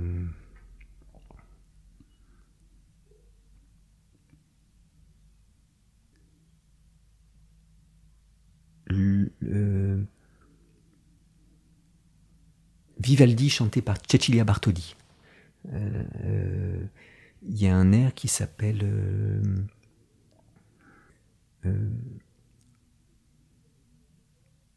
Zéphiretti, mhm. les petits zéphyrs. Euh, Zéphiretti, Che mulmulate, euh, Petit Zéphyr. Euh, C'est dans le premier album Vivaldi chanté par Célia Bartoli. Écoutez ça. Euh, euh, c'est c'est, d'une beauté, d'un charme extraordinaire. Il faut un troisième. euh, euh, la neuvième symphonie de Mahler, dirigée par Herbert von Karajan, euh, mais pas dans l'enregistrement officiel chez Deutsche Grammophon, mais dans un concert. Karajan a assez peu dirigé Mahler, il en avait peur. Et la neuvième symphonie, qui est un adieu au monde, enfin l'adagietto, il faut écouter la- le dernier mouvement de la neuvième symphonie de Mahler, qui est un adieu au monde. Et, et Karajan qui est, qui est lui-même pas loin de l'adieu au monde, parce qu'il a, il a d'atroces douleurs dans le dos. Et, et- et les musiciens qui, avec qui il avait été en conflit de Berlin. Enfin, ce concert est un concert. euh, la fin, progressivement, ce ne sont plus que des silences. Termine euh, cette écoute euh, laminée, et bouleversée. Voilà les trois morceaux qui me viennent, mais Bon. peut-être que demain je vous parlerai de, de, de Brassens, de, de que j'aime par-dessus tout, de, de Barbara, de Depardieu chanté de par Barbara. Il faut, faut écouter euh, la petite cantate euh, de, de Barbara chantée par euh, Gérard Depardieu. Et comme ça, j'en ai, j'en ai rajouté deux, l'air de rien. Alors Eric, merci, un grand merci pour euh, votre hospitalité d'abord, euh, de m'avoir ac- accueilli chez vous et, et puis comme dirait Ricoeur, cette hospitalité narrative qui nous a permis cette belle conversation, mais avec un petit regret, c'est que vous m'avez fait Bachelard, vous m'avez fait Lucchini, vous m'avez fait Johnny, vous m'avez fait Mitterrand, vous m'avez fait Massias, vous m'avez fait Jean Marais, Jean Kelevitch, Pierre Magnard, Dominique Folchade, Gainsbourg, Johnny, mais pas Noiret. Ah, Allons. je les ai faits, mais je les ai pas bien faits parce que l'air de rien, je suis quand même un peu intimidé, si vous voulez. Et donc j'ai juste esquissé. Euh, Lucchini, euh, Massias, j'aurais- j'aurais pu les faire plus bon. Mais c'est vrai que Noiret, oui, parce que c'est vrai que j'ai re-regardé à l'occasion de l'écriture euh, euh, du livre à la fatigue, Mm. euh, le film Alexandre le Bienheureux, film de 1968 euh, euh, avec justement Noiret. Et donc il s'agit d'un paysan qui, qui est toujours fatigué parce qu'il souffre de somnolence diurne. Mm. Il est marié à une dame, c'est qui- c'est qu'il appelle la grande, euh, qu'il fait trimer du matin au soir, du soir au matin. Dès que Noiret pique un peu le nez sur euh, le tracteur, elle claque dans les doigts. Alexandre, Alexandre, et, il doit- et on le voit retourner les, les- les champs, euh, curer les écuries, il est épuisé. Même le soir, quand Noiret se, se couche et qu'on voit enfin qu'il est content de se coucher, il y a sa femme qui lui dit Alexandre, un petit signe, réclamant son devoir conjugal, comme on disait à, à- à l'époque. Bon.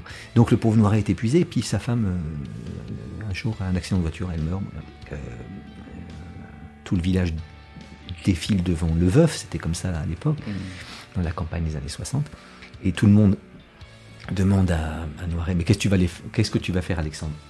Et Noiret, avec sa voix de, de- de violoncelle, plutôt de, de, de basson, répond Dormir. Dormir. Na. Et alors après, il se couche et ensuite euh, il euh, euh, il se lève plus. Alors le village est scandalisé parce qu'il donne pas le bon. Le bon, bon, en fait non, il, bon, le, le- le bon exemple. Il laisse ses, ses champs aux jachères, tout ça. Puis après, il se lève, mais pas du tout pour euh, travailler, mais pour contempler la nature. Et il a une devise presque mitterrandienne qui répète à, à, long- à long- à- qu'il- à longueur de temps. qui- Il faut prendre son temps. Il faut prendre le temps de prendre son temps. C'est une belle devise, n'est-ce pas? Euh, bah, C'est moi qui vous remercie. On a pris le temps de bavarder euh, librement. C'est vrai que dans des interviews, euh, dans les médias d'aujourd'hui, espèce de rapidité qui fait qu'à peine Mhm. on vous a donné la parole, que, que on vous fait signe qu'il faut se dépêcher et, et- et on la reprend très vite. Merci beaucoup Roland d'être venu jusqu'ici et puis d'avoir permis cette, cette discussion extrêmement agréable. C'est moi qui vous remercie et, et- merci pour votre générosité une deuxième fois parce que j'ai quand même le souvenir où vous étiez venu, vous cette fois-ci, pour ma soutenance de thèse, hein, dans mon jury de thèse et, euh, et vous étiez rentré à point d'heure, je m'en souviens, et, euh, et toujours avec ce même sourire et cette même gentillesse. Alors merci beaucoup Eric. Je vous en prie. Merci.